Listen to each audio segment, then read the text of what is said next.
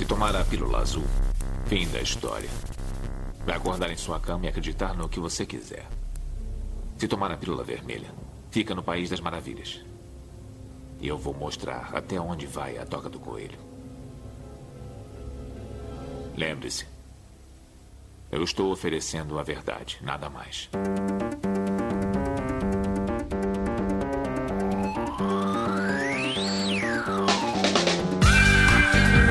Magicando. Praise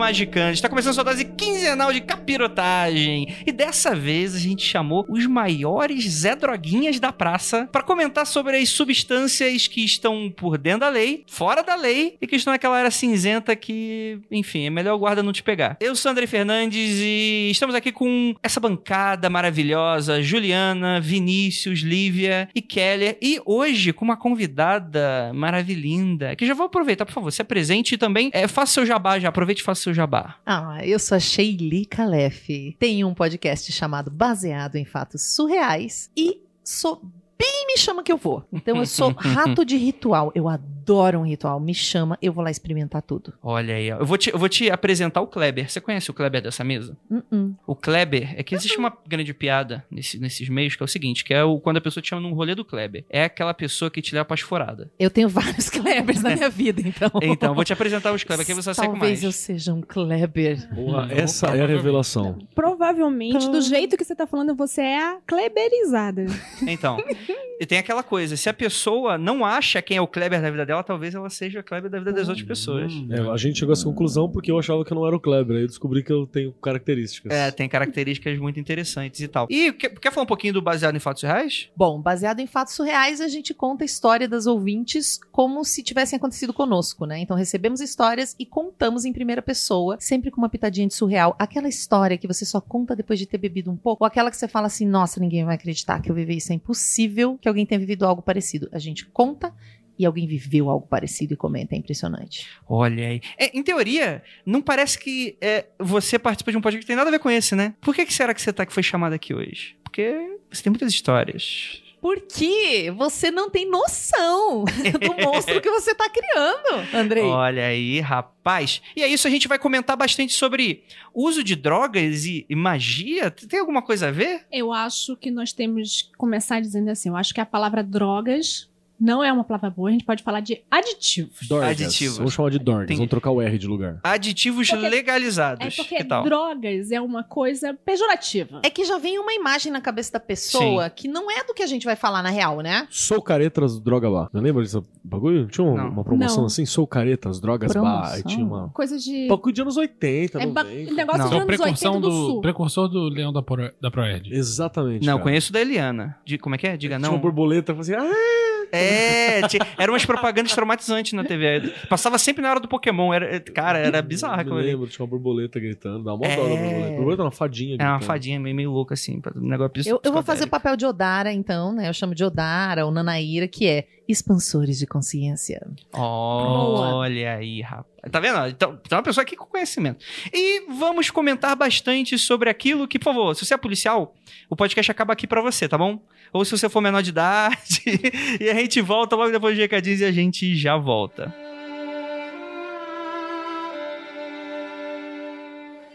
E chegamos aqui agora na área de recadinhos do Magicando com a notícia mais aguardada de 2019. Na verdade, várias notícias mais aguardadas de 2019. Hoje o recadinho vai ser super especial pra você, pra você mesmo, que sente aquele arzinho nórdico percorrer o pezinho da orelha e você escuta aquela vozinha. O curso de runas está no ar. Pra você que não sabe, nossa queridíssima Juliana Ponzilacqua e nosso queridíssimo Cussa Samitri, que mais do que nunca você deve conhecer também pelo Bifrost, tá bom? É que é o nosso podcast que sai no nosso feed do Magicando também, que é aquele, aquele cursinho bem levezinho pra dar aquela introduçãozinha, aquele colocar aquele pezinho pra sentir a temperatura na água. Isso mesmo, os dois vão estar, inclusive, Cursa tá vindo de aviãozinho pra cá, da República Tcheca pra República da Tcheca, que é o Brasil, né?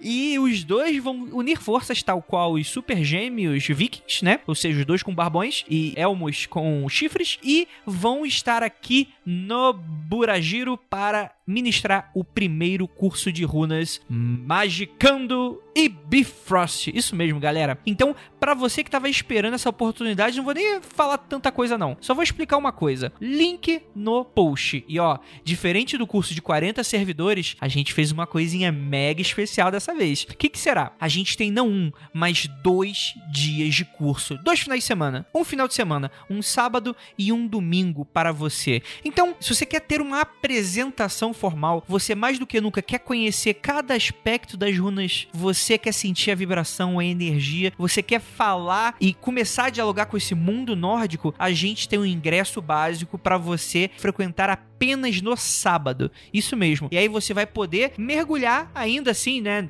Fica da cintura pra cima, indo um pouquinho pra cima, não é tão fundo, mas você consegue ter toda essa apresentação. Mas se você quer o intensivão, você vai pegar o ingresso Odin e tal qual ele, de cabeça pra baixo na Árvore Yggdrasil, você vai ter dois dias, o sábado e domingo, para além dessa mesma aula, no sábado, você vai ter no domingo uma aula completíssima sobre leitura e ó, ingressos super limitados para você pegar esse ingresso de incompleto, porque o que que acontece? Como ele vai ser um curso bem intensivo, então os professores vão estar do seu ladinho, do ladinho de cada um, vocês vão jogar muita runa e eles vão estar ali para falar, ó, tá, isso tá certo, isso não tá certo, você pode ir por esse lado, pode ir por esse. E cara, de verdade, de verdade, uma dedicação que vocês são, cara, vocês sabem como é que é a Ju, né? Vocês sabem como é a Ju e a Cussa, né? Então, vocês sabem. Não preciso nem falar nada. Então, pra você não ficar confuso, vai ser no dia 13 e 14 de julho. O ingresso básico te dá direito apenas ao dia 13 de julho e o ingresso Odin te dá direito aos dois dias, né? Que fica aí esse intensivão. O ingresso tá lá no Simpla, link no post, e você pode parcelar em até 12 vezes que o Simpla permite, tá bom, gente? Mas não se preocupe, o jogo de runa mesmo, ele vai ser usado mais pro segundo dia. E o primeiro, é como é uma apresentação das runas, você vai entrar ali naquele universo e tal, vocês vão muito mais conversar sobre elas. E o jogo vai ficar pro segundo dia. E aí, vocês vão ter aí um jogo básico pra vocês experimentarem lá no dia. Esse jogo não fica pra vocês, é um jogo que vai ser elaborado aí pela nossa queridíssima Ju, né? Ela vai fazer aí uma madeirinha super bacana e tal. Mas se você quer sair do curso já jogando, já pronto pra você arrasar, também vão ser vendidos jogos de runa pra você especialmente. Então não se preocupa pra você que tá indo do zero ou pra você que já se iniciou, escuta o Bifrost e quer complementar muito mais o Bifrost. Cara, o Bifrost é só aquela pontinha do dedo pra sentir a temperatura. Aqui você vai entrar de cabeça e mergulhar. E pra deixar bem claro, então aproveite a oportunidade. E agora, galera, sobe a música. Pra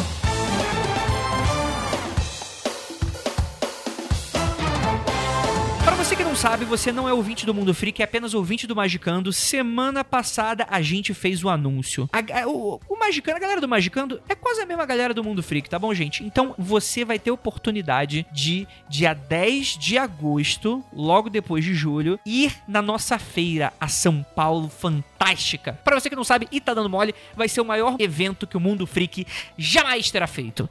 E olha, olha só que coisa legal. Além de ser uma feira, obviamente o ingresso é super baratinho, você pode ir conferir, é pra toda a família, então você pode levar o papai, o, a mamãe, o filho, o sobrinho, o papagaio, o periquito. A gente vai ter muita coisa legal. Vamos ter também workshops mais básicos, tá? Não são workshops de dia inteiro, como esse do de runas. Vão ser workshops introdutórios pra você que quer sair do sofá. Isso mesmo. Queridíssima Ju também vai estar aí com curso barra workshop sobre como você pode estruturar o seu ritual. Então, galera, você que é zero à esquerda, igual eu, não sabe nada nada, quer começar de algum lugar, super indico a Ju com essa didática inacreditável. Você vai conseguir fazer os rituais e formulá-los da melhor maneira possível. Mais do que você copiar uma fórmula, é você entender fórmulas e você montar aquilo que mais te satisfaz e fazer de uma forma que funcione e que sirva para você de maneira personalizada. Então vai ser aí um start para você começar. Também vamos ter um workshop com Keller, também curtinho, sobre magia do caos. Para você que é sempre interessado e quer aprender o básico, e enfim, vão ser duas horinhas ali com Marcos Keller para você. E para você que quer tarozinho, olha aí, ó, tem tarô também, porque Rodrigo Grola vai dar aí curso, um workshop introdutório no dia da feira também, aí para você. Como é que você faz? Vai entrar aí também no link, vai estar tá outro link do Simpla, só que dessa vez pro nosso evento, a feira. E cara, mais do que, cara, vai ter muita coisa legal. É que, como aqui é Magicando, eu imagino que aqui vai ser mais do interesse de vocês esses workshops e, e, saber que é, galera, super limitado, tá bom, gente? Então corre para comprar. Mas além de tudo, vamos ter diversos expositores da área mágica, da área geek, da área da fantasia, da área da ficção científica, da área da literatura, muita coisa legal. Vai ter mesa do Keller, vai ter mesa da Ju, vai ter mesa da Penumbra, vai ter mesa do Mundo Freak e vai estar tá todo mundo lá. Então vai ser uma ótima oportunidade de você passar o dia inteiro com a gente. Além de mesas redondas acontecendo no palco de manhã até a noite, bicho. Vai ser um evento, um sabadão de dia inteiro. Dia 10 de agosto, você não pode perder. Não pode perder. Então garanta já o seu ingresso, preste atenção nos workshops do evento, porque eles vão responder a vários horários. Então vão ter workshops acontecendo ao mesmo tempo. Se você for esperto, você vai comprar o ingresso Illuminati, que te dá direito a todos os horários, e você vai poder fazer os três cursos. Olha que foda. Você vai entrar de manhã e vai sair à noite cheio de coisa nova aprendida. Não é demais? Então aproveite e corre que novamente. Limitadíssimo.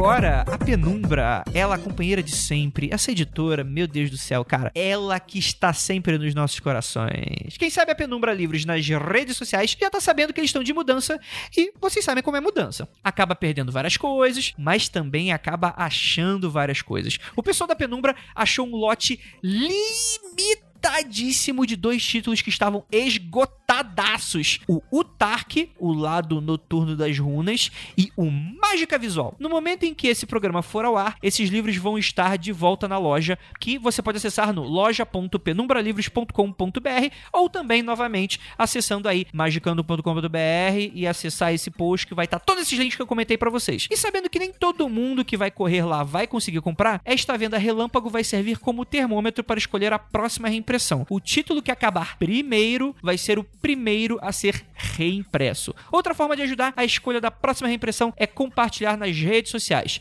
Diga para a gente se você é hashtag Team. Agora, agora você.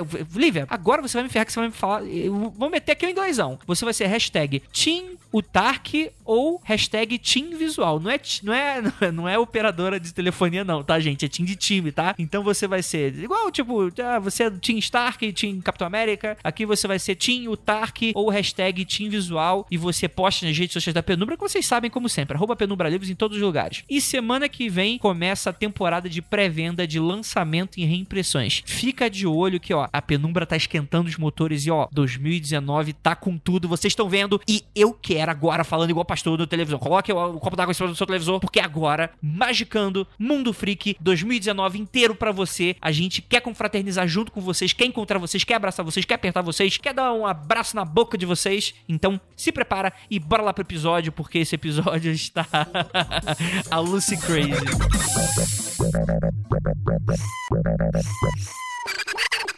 Todos os dedos, todos os dedos, onde estão? Aqui estão! Hoje, os meus dedinhos vão ensinar uma coisa muito legal para você. De vez em quando aparece cada amigo na vida da gente. Eles chegam oferecendo podcast e vão contando uma porção de histórias. Eles falam que podcast legal, só para você aceitar. Mas que tipo de amigo é esse?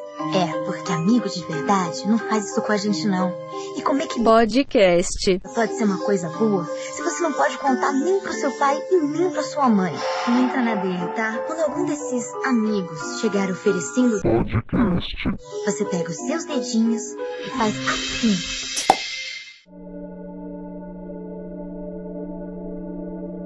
Vamos lá, gente. Antes de qualquer coisa, é bom a gente deixar bastante claro aqui pra gente que o Magicando, como instituição privada, não aconselha o uso de entorpecentes, seja em qualquer situação da sua vida, a não ser aqueles legalizados pelo seu governo mais próximo, né? Nem esses, nem esses. Ah, Nada, não? Nada. Não. Água, toma água. Toma água. Só água. Só água com gás não pode. Pode botar não. um açuquinho lá. Não, não, Não. pode. Açúcar, é Açúcar? droga. Açúcar é Quer um droga. veneno pior que açúcar? Exato. Açúcar e carboidrato, corte da sua vida. É a pior droga que você. Você vai quer uma coisa mais leve que açúcar? Bota a boca num carro que tá sendo Ai, acelerado, susto. coloca lá atrás no, no, no escapamento e fica respirando aquilo. É mais Bota a saudável que boca nua, eu já tava imaginando outra coisa. Que gostoso. Tá bom, obrigado pelas dicas, cara. Os nossos ouvintes menores de idade vão agradecer muitíssimo. Abraço a todos. É, espero que não temos nenhum, não temos nenhum, né? Espero, por favor, né? Mas isso, isso é muito interessante, porque quando a gente vai falar sobre magia, a gente vai pensar em muitas coisas e drogas acabam entrando no meio, porque quando você acaba adentrando esse mundo, você vê que são, assim, pode ser um preconceito, o meu pode ser, mas geralmente a magia as pessoas são um pouco mais liberais com relação a várias coisas. Tô correto na minha. Eu acho que é o que deveria ser, André. É. Eu não entendi o que você falou. Você falou que na magia as pessoas são mais são mais liberais. A galera da Você acha isso? pratica a magia é mais liberal Faz em relação suruba. ao uso de substâncias. Não, não, Não, de a- de tudo. tudo. Liber- Mais, mais, mais. Posso Menos quadrado. rir agora ou depois só? É só avisar. A galera faz suruba. É, então, você. isso. É, O pessoal é, é bicho grilo, é amor livre, abraça por exemplo, árvore. por- É, é, isso, é isso que você tá exemplo. falando? um cara, por exemplo, tem um cara que vai na igreja, geralmente é o cara mais tradicional, né? Mais Mano. conservador, o cara que. Não? Se você colocar. o- Tem mago, você colocou o mago, a tia Carolinha e o padre da, da cidade do Ele é interior. o mais conservador. Você não sabe quem é quem nessa porra, tá ligado? Você apaga a luz e tu não sabe Sim, de quem é cara, quem. assim, se, se apertar a mão do outro, é pra separar o que é bosta e o que não é, bichão. É um trabalho. Depende, Não, tá tem fácil, é tudo alguns. É, tem algumas linhas espirituais aí, religiosas, que usam chás de algumas plantas que são super rigorosas. Inclusive, São. homem não encosta em mulher. Então, é, é meio. Talvez seja a sua impressão, Andrei. Ah, entendi, entendi. Porque Tem, tem uma, uma linha dessas que é, eu acho que é mais tradicional do que até o catolicismo, né? Eles são. Tem um, um- um povo aí que. é- Até o nome é os bons. Tá um, po- tem um povo aí, tem um povo aí. Não, eu vou dizer, o pessoal da, da- do Daime normalmente é muito cristão, tem ima- uma imagética muito cristã, de Hum. pensa em Nossa Senhora, pensa não sei o quê. E eles são muito tradicionais. Lembrando que há Dimes e Dimes, né? Que nem Isso, terreiro, né? é. Você Não é um- Um lugar que pode ser assim, nem todos são assim. Claro, daime, ayahuasca, capi. Até o nome vai mudar e pra chamar de outra coisa, mas é. Eu- é- eu- o- a bebida é a mesma, vamos Eu- dizer. Tem até gente do. que se diz aí magão e que, e que fica no Daime, depois diz que é bispo e tal. Olha, olha o shade logo cedo. Tem Então. uma, uma parada também que, Hum. cara, é um- uma galera do Daime que eu acho muito louca. A galera do Barquinho, acho que é do Daime A ou do... Barquinho. Barquinha é A barquinha. Mano, é muito doido, cara. A Por ideia quê? dos caras é que, tipo assim, cê- o- o- é pra você viajar espiritualmente. Hum. E eles são uma barca que tá viajando pelo mundo espiritual e astral. É muito doido esse conceito, cara. Acho da hora pra caramba. Mas alguém não tá numa barca viajando pelo mundo espiritual e astral? Eu estou numa tá tartaruga. Não, eu atualmente, eu tô- hoje eu, atualmente eu tô afundando. Eu Deixo pra quem quiser Um navegar. submarino furado. né? É, um submarino ali com, né, tá, tá perdendo ali a- o oxigênio. É, gente, mas assim, é, é bom a gente falar que o, o conceito de droga que a gente tem hoje, contemporaneamente, ele é muito diferente do tipo de droga que tinha, sei lá, há 200 anos atrás. Não só porque hoje em dia existem drogas sintéticas, mas não é exatamente sobre isso. Mas o nosso conceito de droga. Então essa coisa do proibido, aquela coisa do não pode, senão vai vir um guarda... O guarda no rei não, te- não se importava se você usava aquela tua corda de cânhamo pra tirar arco e flecha. Se tu fumasse ela, o guarda do rei não ia ficar te enchendo o saco. Cara mastigando a corda de cânhamo, né? Deixa eu puxar uma parada assim, cara. É, usando um livro histórico chamado Prometeia, Hum. né? Um contexto histórico. Beijo, tá escutando a Beijo, gente amor, agora. tá aqui escutando a gente. Logo no comecinho, no, no capítulo 12, do qual eu fiquei, li exaustivamente, se você jogar o meu Prometeia no chão, ele abre direto nesse capítulo, tem o História da Humanidade através das cartas do tarô.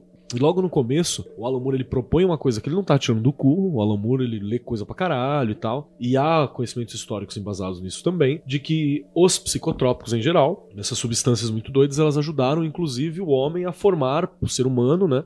a formar parte da sua cosmovisão das coisas, da, da sua realidade. Várias religiões, para não falar todas, utilizam de alguma forma de alteração de, cons- de consciência por substâncias. Uhum. O cristianismo tinha toda uma valorização do vinho, depois se Até perde hoje isso. toma vinho. É, vinho se- ruim pra caralho, mas Se toma. perde um pouco, né? Tem Mas uma teoria do isso. Jesus Cogumelo também, né? Cara, tem de tudo. Jesus Cogumelo, ele era o Toad do Mario Bros. O que, que é isso? Arte do isso. Jesus de Toad, por favor. Arte do Jesus de Toad do lado do Trump, por favor. Não, ai, Kelly, sai daqui, Kelly.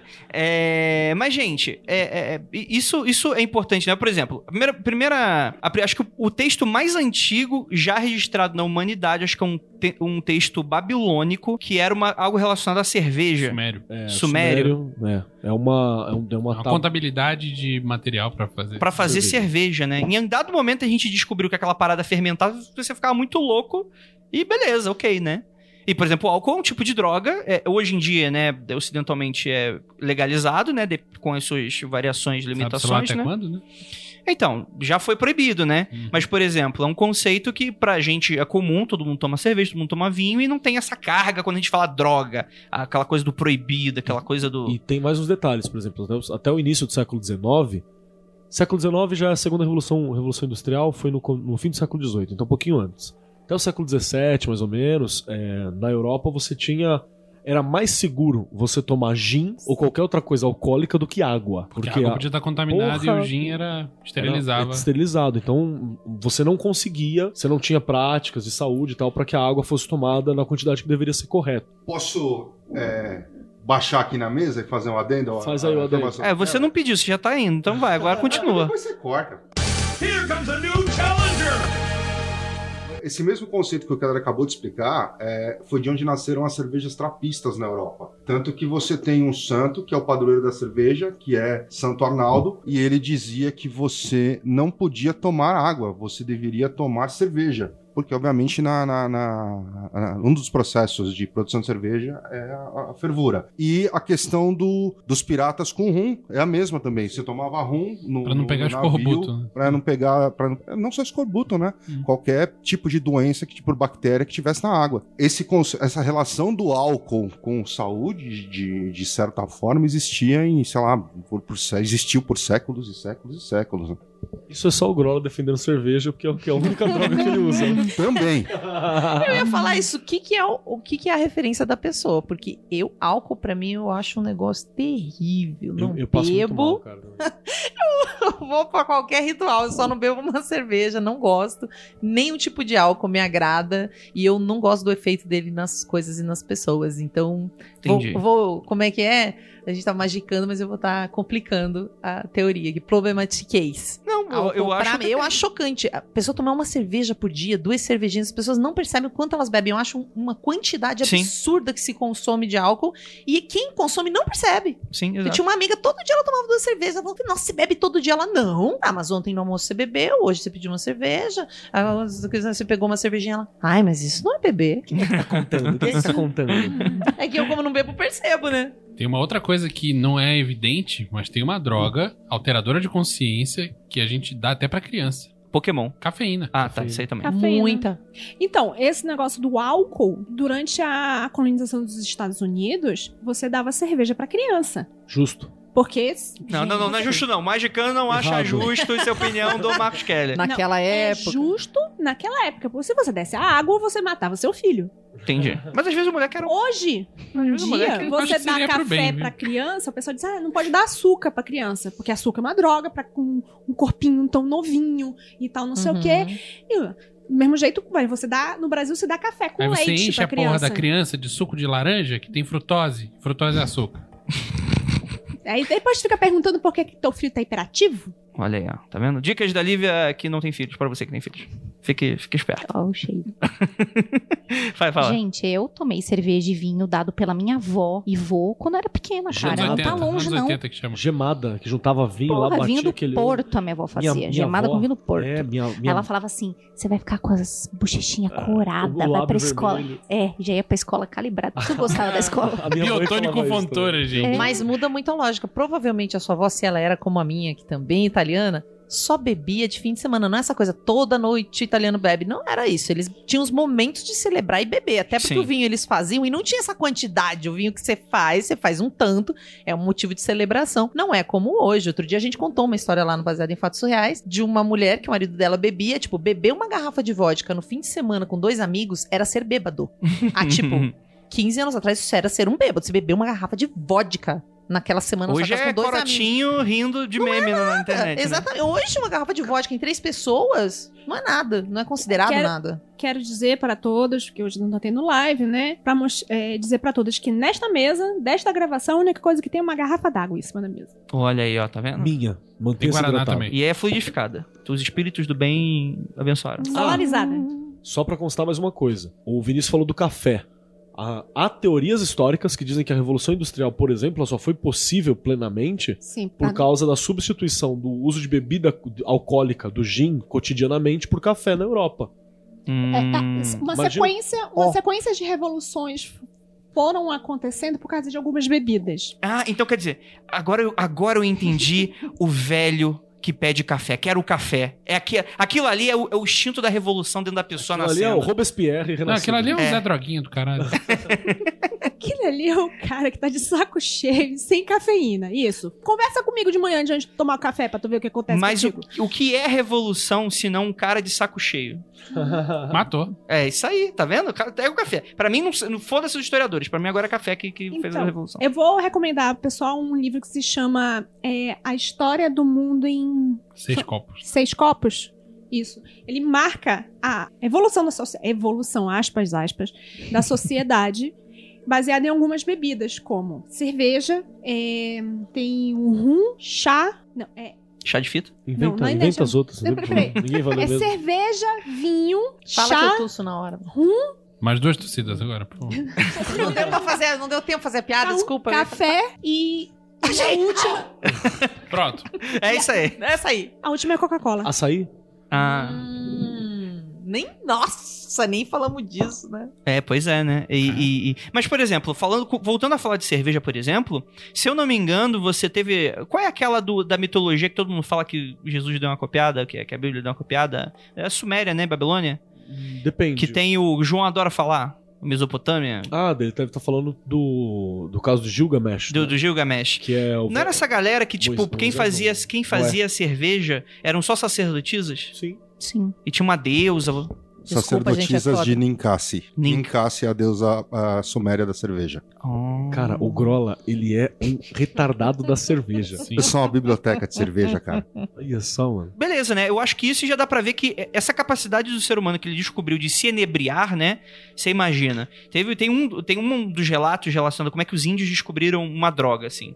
Eles iam caçar javali, e o javali. Eles perceberam que toda vez que o javali que eles iam caçar comia um certo cogumelo ali da região, os javali ficaram meio, ficavam meio esquisitos, né? Ficavam bambeando pra lá e pra cá. Andando em duas pernas, conversando com os outros. É, Viu um javali desse, gente. é, não, isso foi depois que a pessoa descobriu e Tava consumiu. do lado do jacaré azul, né? Você conhece a piada da lagartixa? Depois eu conto. Tá bom. A lagartixa e macaco. Tá bom, depois no seu stand-up a gente que foram fumar um baseado, não? Não, não. Tá. Não, porque a gente não, a gente não, não apoia esse tipo de uso Tá de entorpecentes aqui nesse podcast. Mas nem pra rolar gatixas, que Ok. são nossos ouvintes. Mas isso é muito interessante, porque aí fala que eles consumiram de curiosidade, né, aquilo, né, e acharam, e nasceu aí um deus, né, nasceu aí um rito, uma cerimônia, coisa nesse sentido, porque aquilo, você tá tirando a pessoa do lugar comum, como a própria Lívia fala de vez em quando, né, você tá tirando a pessoa da, da temperatura e pressão ideal, né, Né? Condições normais de temperatura e pressão. Exato, você tá tirando aquilo e o que que pode ser? Porque hoje em dia a gente tem muito claro que existe o cérebro, o cérebro é um órgão que tem muita química e quando você faz essa alteração química, você muda algo que você chama de consciência e beleza, você sabe disso, mas os povos do antepassado não, não sabiam desse rolê, né? Você só ficava doido e falava, beleza, cara, isso aqui só pode ser Deus entrando na minha vida, entrando na minha casa, entrando na minha vida. tenho, eu Hum. tenho uma bolsa mágica. Eu coloco mel dentro dessa bolsa e deixo ele quietinho ali durante algumas semanas. E depois ele vira uma coisa super mágica e a gente fica doidão bebendo. É, um dos mais antigos que eu lembro, por exemplo, estudando mitologia, é o próprio Oráculo de Delfos, né? Que ele, durante muito tempo. ela. Ela. Elas. É uma adolescente chapada. É? É uma só? Hum. É, trocava. Uma de cada vez. Uma de cada vez. Uma de cada vez, beleza, né? Que as pessoas iam lá, iam se, né, tirar um tarozinho, que não tinha nessa época, mas iam lá ver o futuro. E dizem as lendas, né, que existiam fendas ali, era uma região vulcânica, e daquela fenda vazava um gás vulcânico, seja lá qual seja esse gás, e a pessoa ficava meio entorpecida e tinha visões, né? Não só ela, né? Todo mundo tava na sala. Mas é, é uma da- da- dos exemplos que a gente pode dar depois de, enfim, ritos xa- xamânicos e por aí vai, né? Sempre tem alguém que vai olhar e falar assim: Ah, mas aí tá valendo? Acho que é importante lembrar que se Tá vale, valendo? tá valendo. Tá. O que, que você acha ele? Tá valendo você, você- Porque, por exemplo, vem o céticozinho, ele vai chegar pra falar pra você, beleza, você tá tendo uma visão, mas você tá drogadito. Vale? É, é sagrado? O que, que você acha? Cuidado que você vai falar. que eu tava numa outra pira aqui na minha cabeça. Se vale a visão de quando você tá sob o efeito de alguma substância. Uhum. Primeiro, é muito complicado conceituar substância, porque em que momento a gente não tá sob o efeito de alguma substância? Posso falar rapidinho sobre isso? Um ponto importante do Robert Anton Wilson. Ele fala que qualquer coisa psicotrópica é alguma coisa que afeta a sua química cerebral. Uhum. Afetou sua química cerebral, afetou sua consciência. Se você comer uma batata, você vai afetar sua química cerebral. Então a batata é um psicotrópico leve. Por O exemplo- que que é uma substância? Eu tava pensando sobre chás. É, O e tem- Andrei, por sinal, ele deve estar totalmente fora da casinha agora, porque ele está com ausência de carboidratos recentemente. Então, por exemplo, quando a pessoa para de comer carboidrato, ela fica um pouco mal Por isso que ela faz essas perguntas, entendeu? de viver. Que ela tá querendo entender a ela mesma e tá dividindo Exatamente. Eu isso com me o questiono a todo momento. Sobre substância, novamente, é, não precisa ser uma substância externa que você coloca no teu corpo. Muitas das melhores, e principalmente trabalhando com oráculo e tal, muitas das experiências mais foda que eu tive foi através do cansaço. Final do dia, eu já tinha trabalhado em dois turnos, eu ia pro terceiro.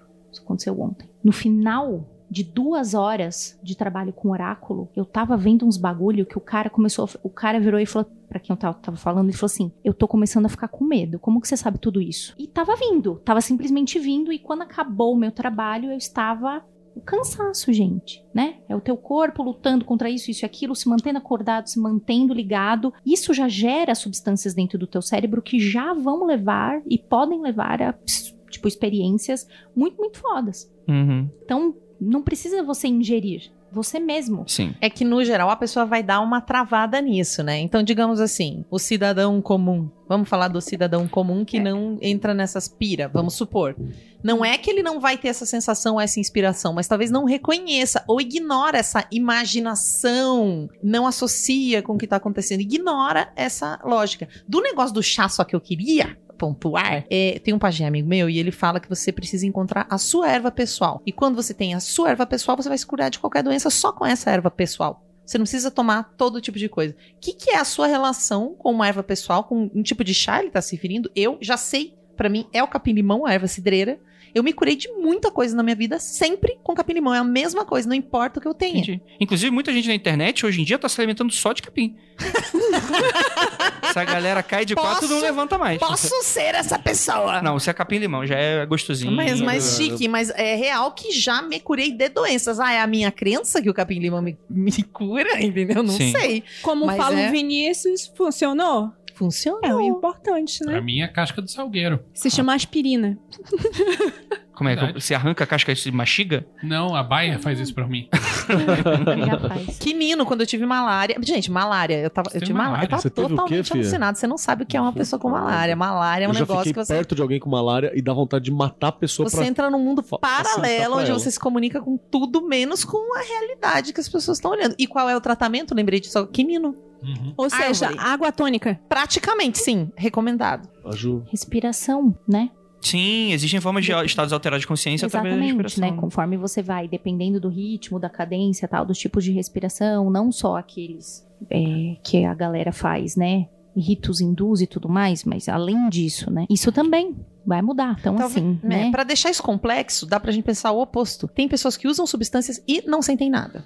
A própria ayahuasca, que é do Daime, tem gente que. Eu tenho colegas, amigos que são da igreja do Daime e eles tomam há anos, frequentam e nunca miraram, que é como eles dizem, né? Ouviram, sentiram nada. Eu conheço Eles gente gostam também, da igreja, gostam da vibe, gostam de. Porra, lá muitos anos, eu tomou muito há muitos anos e não sente nada. Então o contrário também acontece. Entendi. Eu quero só responder a tua questão do. Ah, e vale? Vale se foi feito com essa intenção. Hum... Se você faz a parada só para uso recreativo, pode acontecer alguma coisa? Pode, mas não quer dizer que vai. Agora, se você bom, monta um rito para isso, tem uma intenção para isso, uma intencionalidade, um determinado rito, um determinado Sim. resultado, a chance de você ter um resultado é maior. E de boa, se você tá querendo arranjar uma desculpa, ai, vou procurar minha deusa interior e na verdade é apenas uma desculpa pra você ficar drogadita. Você não precisa de desculpa, querida. Você droga, cara. Só precisa de dinheiro e, Você precisa de e dinheiro. ficar longe da polícia. Exatamente. Não precisa entrar no rolê dos outros e dizer que tá sendo espiritual, não. A- avisa alguém antes, né, por É, segurança. exatamente. Onde você vai estar. Eu me lembro até hoje de um dos episódios muito antigos do Magicando em que o Vinícius falou um negócio que, que acho que faz todo sentido e se encaixa muito bem ne- nessa discussão aqui. Que é aquilo. Você gosta de, de usar substâncias, você gosta de transar, dá pra você fazer magia usando substâncias e transando. Mas a transa vai ficar ruim e o uso da substância vai ficar ruim. Então, se você só quer uma desculpa, só faz a parada que tu curte, que te dá prazer e é isso aí, né? Mantenha a opinião. É, Mas a gente é ousado, isso é um fato. Você tava falando aí da história, a gente descobriu umas coisas malucas, igual você falou, né? Viu o bicho lá meio cambaleando, ah, vou provar isso daqui, não morreu. É mani- Eu lembrei da maniçoba. Já comeram maniçoba? Já. Eu não sei nem o que é isso. É, é uma, é um, um- É a folha A da folha da mandioca amassada. Fica, o pessoal Mas ela chama- tem que cozinhar três dias. Só que eu fico, porque ela é venenosa. É Aí eu fico me perguntando brava, então, como é que então. descobriu, né? Pega o Jair. Jair, Muita gente morreu. prova aqui. Depois de um dia cozinhando. Jair, come. Jair morreu, gente. Acho que vamos cozinhar mais, me- mais duas horas. Aline, come aqui. Mais... Ixi, também não. Acho que é mais dois dias aqui. A ideia da maniçoba é o seguinte. É que você não sabe, mas eu sou de Manaus. Ah, Então, Então, a ideia da vivi a maniçoba... base de Moriçoba. Porra, eu não gosto de maniçoba, não. é, maniçoba e tucupi é feito com a mandioca brava. Isso é gente morrendo de fome no interior. Porque é a farinha, mandioca é a única coisa que dá, assim, de tranquilamente. Aí, por acaso, vou lá, plantei a mandioca errada. Em vez de plantar mandioca doce, plantei a brava. Morreu. Aí, deixei o negócio lá fazendo. Pô, vou ter que comer isso aqui mesmo. Ou eu morro, eu morro. Mais um dia cozinhando. Morreu. Até hoje tem gente que morre. Meu pai faz um ano, mais ou menos assim, ele teve que socorrer uma, uma família inteira. A pai família é inteira morreu. necessidade. Necessidade fez a gente descobrir tudo, então. Porque Isso. a gente se perguntou, como a pessoa descobriu que é três dias cozinhando isso pra dar certo? Co- como que o francês teve a ideia brilhante de comer um queijo que tava azul de tanto mofo? É fome. Depende, Por acaso cara. não mata. Tem uma mas podia parada, matar. Tem uma parada muito louca, por exemplo, que é a própria ayahuasca. A ayahuasca é o cariri, né? O, cipó e chacrona. Mariri. Mariri. Mariri. Mariri. que é o cipó, a chacrona, que é a folha. Mano, essa porra não nasce nem perto, tá ligado? Elas estão no mesmo lugar, É, assim, é. mas. O ayahuasca é- só pode dizer que foi inspiração. É. Cara, isso aí foi a planta que ensinou pro xamã é como faz. não faz sentido. Tipo, elas naturalmente não brotam nem, nem do lado, assim. elas E, e não tem nada de semelhante. Alguém olhou e falou: vamos misturar Nada aquela ali. Uma folha, outra é um cipó. É, não tem vou misturar, nada a ver. Vou misturar o cu com a cueca. Não, tá vou, deixar- vou misturar o cu com a cueca ali e vamos ver o que, que dá cu e nessa a cueca porra, tão então, perto. É, É. bem é, misturar o cu com, sei lá, com javali. Com a cabeça.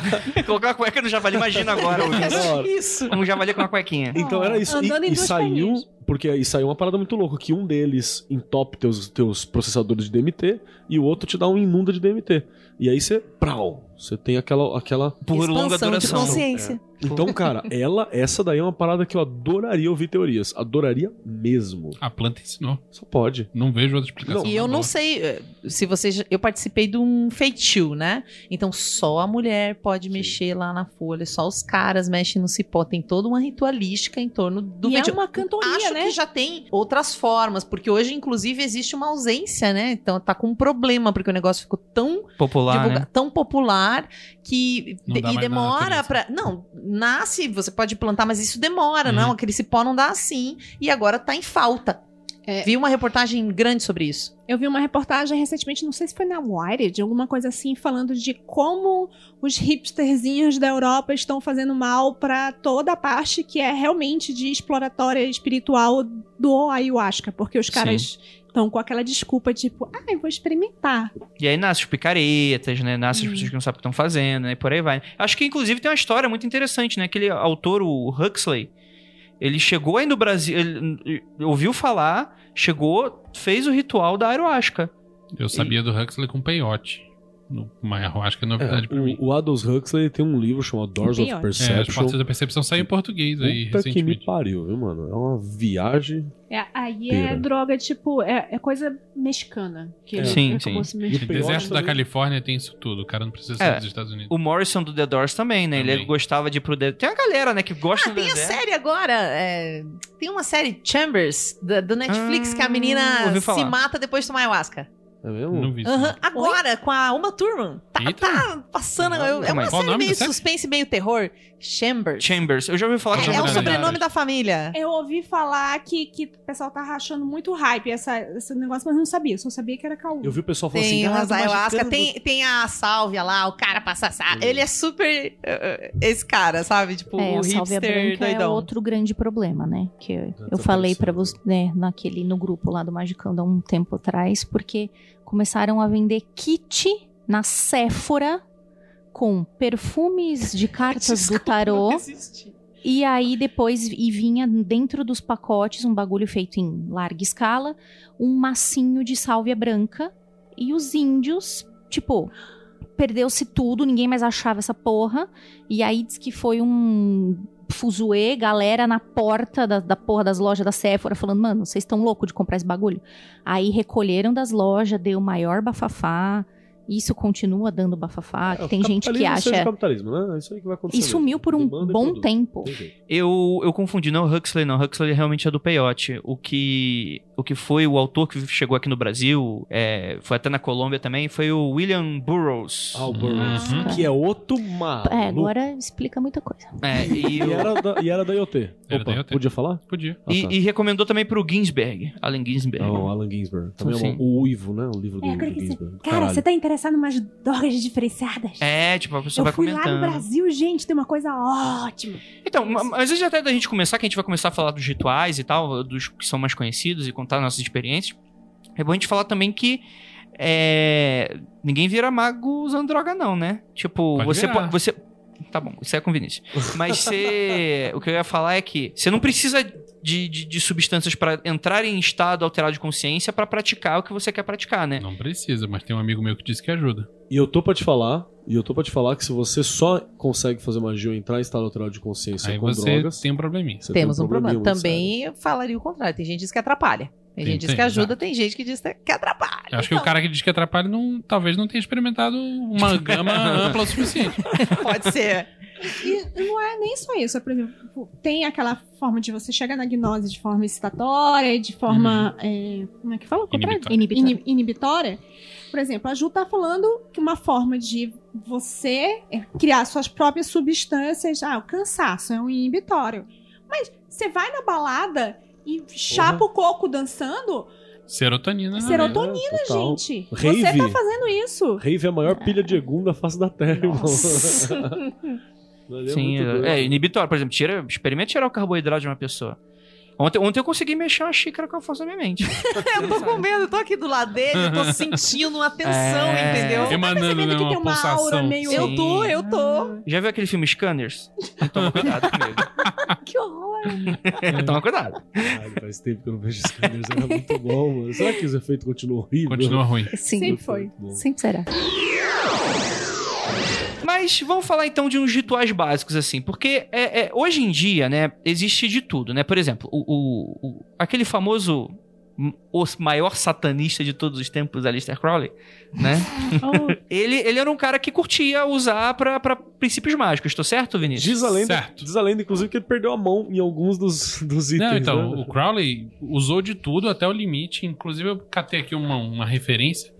Ele fez uma listinha dos efeitos que o excesso de cada droga pode causar. Uau, que simpático. Em primeira, Que pessoa em primeira, empática do ser primeira pessoa, inclusive. Isso numa época, lembrem, que cocaína era legalizado, e Hum. nada era Maconha- proibido. maconha era. né, É, magonha, maconha. era- Magonha, magonha é diferente. Magonha. Magonha. Caralho, maconha do magicano, magonha. Posso ler rapidinho? Por favor. A parágrafo. maconha, por favor. até mais ou menos a época vitoriana, que é do, do que o Crowley falava, o pessoal só falava assim: olha, tá liberado, você só vai sentir um pouco de fome depois. Médico falava isso. É, Era uma droga Não, o feminina. médico receitava heroína pro maconha era essa, né? Vocês viram Ah, os documentários de agora falando assim, mudou bonitinha. totalmente. Tipo, os caras que fumava naquela época, eles fumam hoje e falam, cara, não dou conta. Ela foi Sim, é totalmente forte, né? alterada. É outra coisa. Glória né? a Deus. Outra formiga, só pra você saber aí, o, o. Vamos lá. Álcool. O abuso é conhecido o suficiente para não demandar nenhuma menção específica. Éter. Os mesmos, os mesmos malefícios do álcool somados à paralisia. Nossa. Rapaz. Rachixe. Insanidade. Anarolonium levini, que é o peiote. Ins hã? Insanidade, de novo. Cocaína. Colapso nervoso. Insanidade. Ópio. Fumado. Raros resultados negativos. Viciadinho, tentando justificar. tava noiado já. né? Morfina. Colapso nervoso, loucura, insônia, complicações digestivas. Tinha caganeira de morfina. Heroína, como a morfina, mas com grande embotamento e depressão. Ou seja, dava E- aquele ribote É, nele. Vale dizer que Crowley morreu em 1947 lutando contra uma dependência fodida em morfina que ele não conseguiu. E ópio também, né? Não, a- o vício dele era morfina. Morfina não, heroína, desculpa. Ópio ele usava de vez em quando, tá? Mas o, o, que, era- o que dava problema era heroína. Ópio era só pra, é só pra dar aquela acordadinha, né? droga, né? Pra rebater o efeito da cocaína. tá? Isso. Deu uma cheirada pra dar uma rebatida, eu vou usar um ópio ali. É Exatamente. igual café com leite, né? É Tipo, Ah, exato. E vale menção honrosa, né? Que você citou o hashish, né? Ele tem uma, uma questão histórica muito interessante, que quem usou isso muito foi aquele o sábio da montanha, o velho da montanha. Hassan Ibn Sabah. É, né? Que ele, ele deu pau em uns templários aí e, e- e ele usava com os, os assassinos, né? as pe- o pessoal do clã dele usava bastante essa droga. Por isso que o, o nome assassino Hashashin. vem de rachachim, que vem de rachixe, né? Que são usuários de rachixe. Então fica aqui uma menção honrosa que também tem. Reza a lenda que pra você encontrar com o Hassan Ipsabá é só depois de, ó, fumar uma parada muito louca, comer uns bolinhos e ele aparecia sempre. Não, e interessante Eu- também o lance de como era a iniciação na seita do, do Hashashin. O cara passava um tempão passando por várias provações, né? O candidato e tal. Eu joguei Assassin's Creed. Eu sei. Não, mas é um pouquinho diferente. Ah, é? É. O- A Você tá falando do Altair, né? Do Altair é mais parecido. Mas o cara passava por um monte de provações e tal, e um belo dia ele passava um tempo em jejum, se não me engano. Depois chegava o, o- o mestre dele, enchia o cara de rachixe até um limite do razoável, jogava ele numa sala toda enfeitada com flores e com um milhão de virgens, e o cara falava: Caralho, Tô no paraíso, cuzão. tô no paraíso não morri. Aí depois é que o cara chegava lá e falava: Tá vendo? Você pode ter isso pra você. Rapaz, que filha da puta. É. Morre por mim. É, é isso. É. E você cria nesse momento um imprint de eu posso fazer, eu posso morrer que tá, que tá tranquilo. Eu não tenho mais medo da morte. Entendi. Tipo uma lavagem cerebral É. hardcore, né? Uhum. Nem, nem, nem era E, porque. que- e não era uma coisa usada constantemente. assim. Sim. O cara não, não fumava um rachixe e ficava loucão. Isso? Século XIII ou, ou XII, É, bastante. É templário. Temos umas virgens te esperando. Já ouvi essa história dos lugares. Não, mas é. Se manteve, aí é a origem da- do rolê, pô. É. Ah, Aí o cara não fumava um rachixe antes de fazer uma missão de assassinato. Não, não era parte do, do cotidiano dele. Mas era uma Hum. parte importante do, do processo iniciático. Entendi que eu já escutei fontes de que eles, ao assassinar, eles estavam sob influência. Então, pode, pode até ser, mas. A gente tem aqui no Brasil, eu falo ayahuasca, mas não é ayahuasca, é ar, arrio, Aí Ruasca. ayu, ayahuasca. Chama de, sei lá, Jo- Joaninha. Tá tudo bem. Ayahuasca tá bom também, né? É, A gente tá chamando errado sempre. Chama problema. de João. É, o, o- João. Alguém com certeza vai nos corrigir, então não importa como você falar. Entendi, né? Você teve é, essa questão, né? Ela vem dos índios, né? Muito Indígena. de indígenas. Eu. Olha a minha cor, Vinícius. Tô vendo. Não vem me corrigir, não, hein, bicho. Eu vou. No, no Olha a minha podcast cor, não tem cor. Ah, Olha aí, ó. É. Deixa eu dar uma vírgula, que a gente tá até hoje esperando um brother nosso que manja pra caralho de ayahuasca, dar um pulo em São Paulo. E cadê? Cadê você, Cris, seu safado? Só isso, ó. Continua. Pra ele vir gravar com nós sobre, né, cara? O cara é uma sumidade disso aí. Entendi, entendi. Mas é um ritual indígena, né? E teve aquele rolê, né? De que lá pros, pros lados do norte é, teve essa mistura com o cristianismo, né? Eita. Fala um pouquinho aí, Lívia. Então, é, eu só percebi que era uma coisa que só havia lá. Sei lá, eu devia estar entrando na faculdade, 18 anos. Porque pra mim era uma coisa normal, do mesmo jeito que existe espiritismo. Espiritismo é o cristianismo com DLC de fantasma? pra mim, o Santo Daime, a União do Vegetal, era o DLC de droguinha. Só isso. Era o DLC do, do, do, do aditivo. É Jesus com chazinho. Jesus com chá. Era isso. Entendi. Vai tomar chá com Jesus. Exatamente. senhorinha Mas ali. é, é isso, é um cara cristão que tomou essa bebida junto com os índios, dizem que se perdeu na mata, e aí começou a ter visões com Nossa Senhora, começou a, a intuir o que seria aquele canto, essa religião, que acaba sendo uma religião brasileira. Sim, Uhum. sim. E começou a se popularizar e começou a ter, eh, desculpe o trocadilho, diversas raízes, né? Tem o daime, né, de um lado, que é de uma tradição, união do vegetal, que eu não sei se ainda continua sendo considerado daime ou se Sim. tem é só tem uns que é só ayahuasca que chamam, mas que tem uma tradição mais Tem a específica, barquinha. Que é barquinho. que a pessoa entra no barquinho igual o Kelly falou. É, inclusive, tinha um amigo que, se eu soubesse, Tem alguns tinha amigos que vão na chamado, barquinha. Tinha chamado ele pra vir aqui, porque ele fazia parte da barquinha. Entendi. Ti. O Ti. Mas, mas, mas em teoria, mas em teoria você toma e o que que acontece? Como é que é isso? Como é que é esse ritual? Acho que se a gente fala de Daime, tem que só dar um contextozinho de como é o ritual, né? Porque é um pouco. É, a igreja do Daime é uma coisa, então tem muito a ver com música, as pessoas se encontram sempre pra ensaiar, Uhum. então tem os músicos, isso é uma coisa que chama muita atenção. É tudo baseado na música, né? A feitura mesmo é com música. Se você vai Tudo no é com música. YouTube, você vê, tem vários vídeos de feitura. E os, por exemplo, tem um vídeo muito bonito que é dos homens batendo o. Pilão. Hum. Ai, que susto. Oi, não foi isso. Eles, eles pegam o cipó, dobram várias vezes e batem com um martelo. Que pra quem não tá gigante. vendo, que nunca, nunca teve noção, o cipó não é tipo um, um galinho de, de, de florzinha. É tipo um toco de madeira. É um negócio duro pra caramba.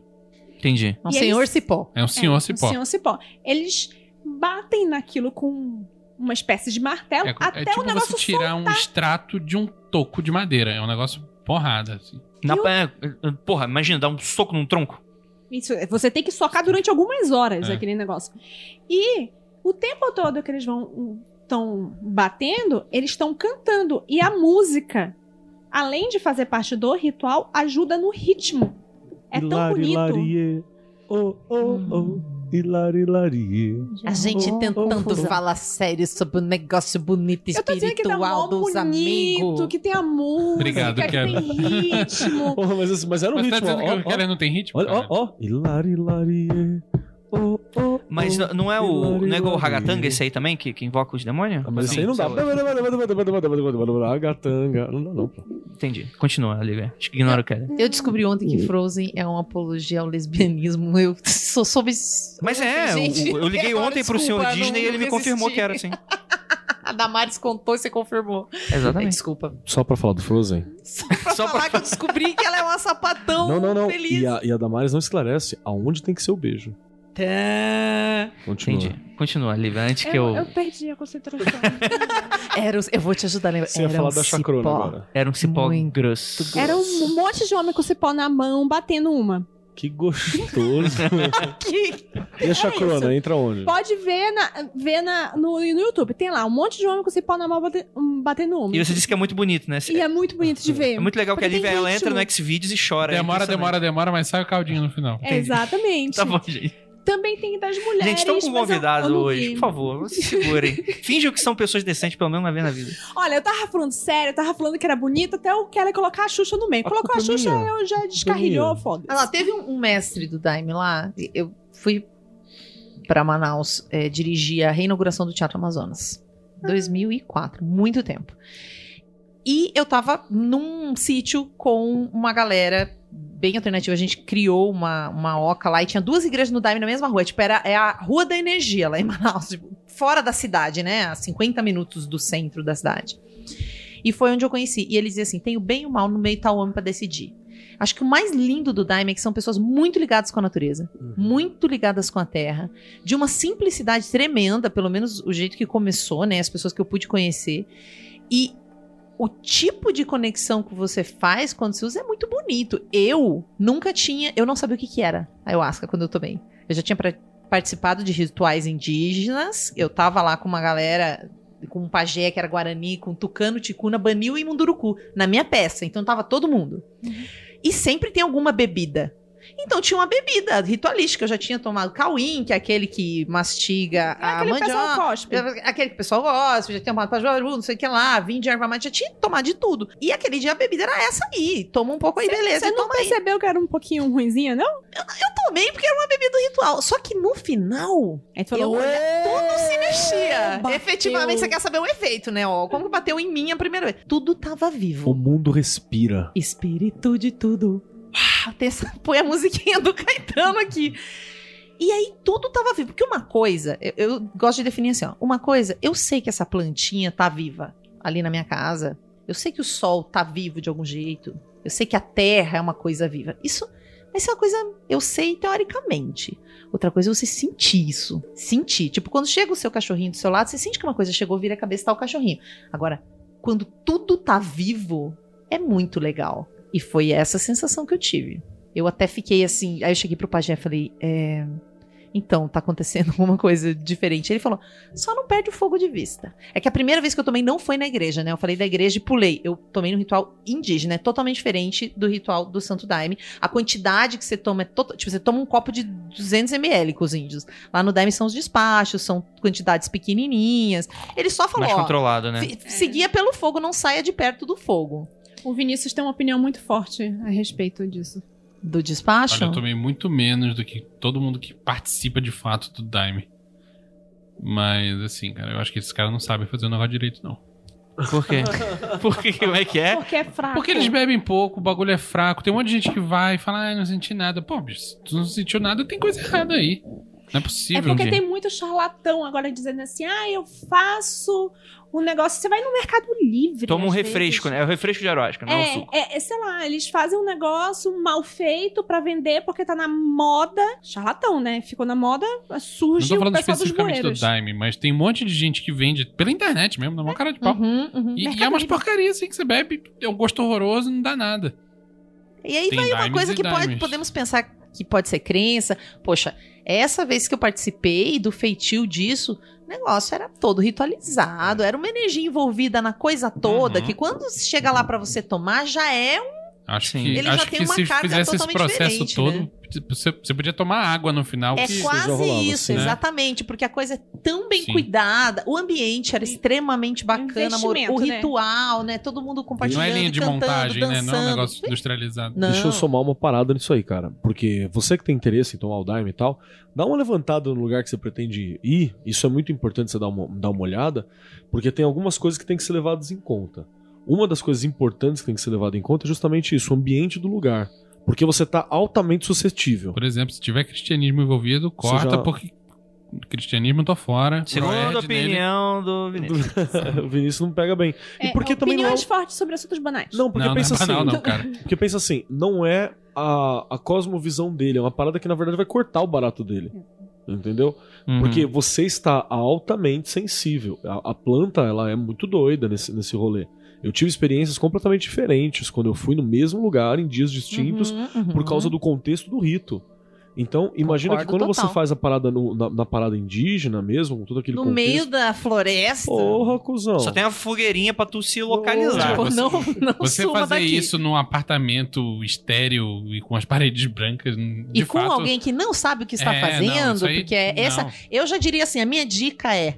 Eu tenho até um texto. Eu sou rato de ritual mesmo. 13 dicas pra você escolher um grupo Oxe. espiritual se você quer. Opa, depois eu agora. disponibilizo em algum lugar aqui, não tá aqui. Eu pego aqui depois. O dono da casa, quem é? A dona da casa. Tem o pai de santo, a mãe de santo, o presidente, no caso da igreja do Daime. Sempre tem um líder dessa bagaça, ou uma líder. Prefira uma líder, uma líder mulher. Prefira uma líder. Desculpa, garotos. Prefira uma líder, porque a gente está vendo aí o que acontece com líderes espirituais homens, né? Depois a gente conversa um capítulo sobre por que, que tem tantos líderes espirituais homens. Cadê as mulheres? Hã? Não fico famosa por quê? Ok. O dono da casa, você tem que dar uma olhada no olho desse ser humano e sentir a vibe ali. Ver quem é, como é que fala, o que que faz. Pra mim, tem que olhar essa pessoa. Ô, ô filho, ô, filho, vem cá tomar um, tomar um, um Daime aqui comigo. Tinha um, um pajé muito doido, brother. É um pajé loiro, de olho verde, e indígena mesmo. e, e que ele queria fazer a parada. Ele... doido, cara. E tipo, eu conheci ele antes de ser pajé, numa casa de recuperação. Olha Então, que tipo, maravilha. Era um, é um, um bagulho assim muito doido. Suzana, abraço. É, mas tem que olhar o lugar, porque a vibe do lugar sempre é ditada pelo dono da casa. Chega Sim, aqui claro. na casa, quem que é o dono da casa aqui? E a Isso vibe não- da sua experiência vai ser ditada pela casa. Então a pessoa me convida, eu vou em tudo, mas eu vou falar com o dono da casa. Eu vou em todos os lugares, mas eu vou falar com quem manda, porque não tem. É essa pessoa que vai definir. Sim, tem, total. Posso fazer um disclaimer? Por favor, por favor. E já metendo pau em todo mundo, não, interessa se é charlatão ou se não é. Hum. Toma cuidado com a ayahuasca, porque independente da casa que você vai, Nenhum desses caras entende nada da química do negócio. Hum, tá. O ayahuasca é, um, é- é- Eu fiz uma pesquisa que foi meio hard pra entender. Em breve, piruletas DMT, pra vocês entenderem um pouquinho de como isso atua no cérebro. Essa pesquisa teve revisão do Frater MG? Frater MG, que é físico e químico. Teve revisão da Rose, que é uma colaboradora nossa que é psicóloga. Da Josi, que é uma outra colaboradora nossa que está na Europa, que também é pesquisadora da área de biologia. As pessoas não entendem como o DMT e o IMAL atua no organismo. Tem uma série de questões químicas que têm que ser avaliadas. Precisa ter responsabilidade, Você né? tem que ter responsabilidade. Há duas semanas eu fiquei sabendo que houve uma pessoa que teve um AVC e morreu num ritual de ayahuasca. A ayahuasca pode sim subir a pressão arterial. Tá? As pessoas não levam nada disso em consideração. A ayahuasca tem interação medicamentosa com remédios para depressão e ou é, é, ansiedade ou afins. Tá? As casas que, que fazem o rito hoje, o, o- quem comanda não está preocupado com esses detalhes. Nem então, pergunta. fi- não pergunta, Não, você faz não assinar o explica, termo. Geralmente você assina um termo, termo. quando você Mas- chega dizendo que a responsabilidade é inteiramente mas eles sua. não te explicam que, que, Mas o que pode acontecer. termo É. é, pra guardar Pra tirar a eles. responsabilidade Pra te guardar deles. eles. Lógico, lógico. Agora sim, tem uma série de coisas que você pode fazer para se preparar para evitar qualquer baque, qualquer problema, tá? Mas, cara, DMT e IMAL não é brincadeira, tá? Só pra vocês terem uma ideia, o que me motivou a fazer esse roteiro pro Piruletas foi um débil mental num grupo falando que usava ayahuasca como medicamento para depressão. Ayahuasca não é remédio para depressão, certo? Remédio para depressão, você vai pro teu psiquiatra, vai falar com o teu psicólogo e eles vão receitar para você. Depressão você trata com psiquiatra e terapia, não com ayahuasca. Não é que suco, não, Grola? Posso tomar toda hora? Que suco? Não, não pode, velho. Infelizmente, não é igual que suco, cara. Nem Fica- que suco você pode tomar toda hora. Né? Que, que suco é ruim pra caralho, né, brother? E se Eu você quero- cheirar o que su... sacanagem. Eu quero uma arte do Grola Leandro Proerd, por favor. Alguém faz pra mim.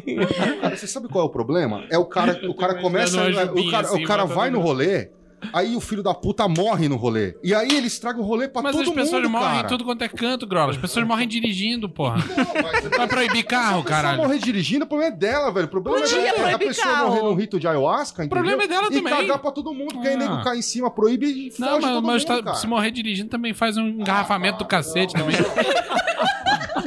Como diz o ouvinte, na grola puta é a melhor coisa que tem, né? cara? É, puta. Vamos. vamos... Mas eu achei interessante, Shelly, acho que quando a gente tava conversando, você, você falou sobre. Acho que foi a gente que tava conversando sobre isso. Hum. Sobre. Algumas. Você ia, ia citar essas 13. Enfim. Não, não tem 13 especificadas, você só falou arbit- arbitrariamente. 13 maneiras de você achar um grupo espiritual. Não, eu tenho mesmo. Eu tem? me lembrei disso agora, que eu não Tem. posso pegar. Mas, por exemplo, talvez uma coisa séria seja aquilo que você me falou, que quando a pessoa vai num rito desses, ela recebe um papel, ou enfim, ela, é, alguém vai conversar com ela e fala coisas que você deve evitar e coisas que você pode fazer antes de tomar, né? Tem questão de jejum, tem questões Ah, disso. sim, as pessoas vão te orientar. O legal é você, porque assim, ok, ninguém sabe. Se as pessoas não te orientarem, já é um. Vou- já, já começa a achar estranho. Não, se já você, começa a achar chegar, estranho. se você chegar desavisado num lugar e alguém te avisar, você deveria ter feito o jejum de 24 horas. Tipo, já, já né? começou já, tá mal. cagado. É.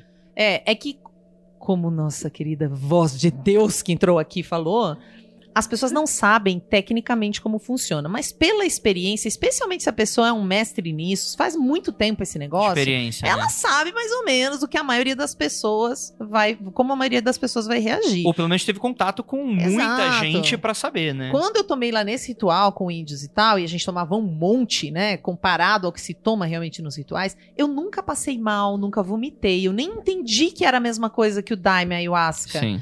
Porque eu tava hospedada na selva, comendo uma comida toda natural.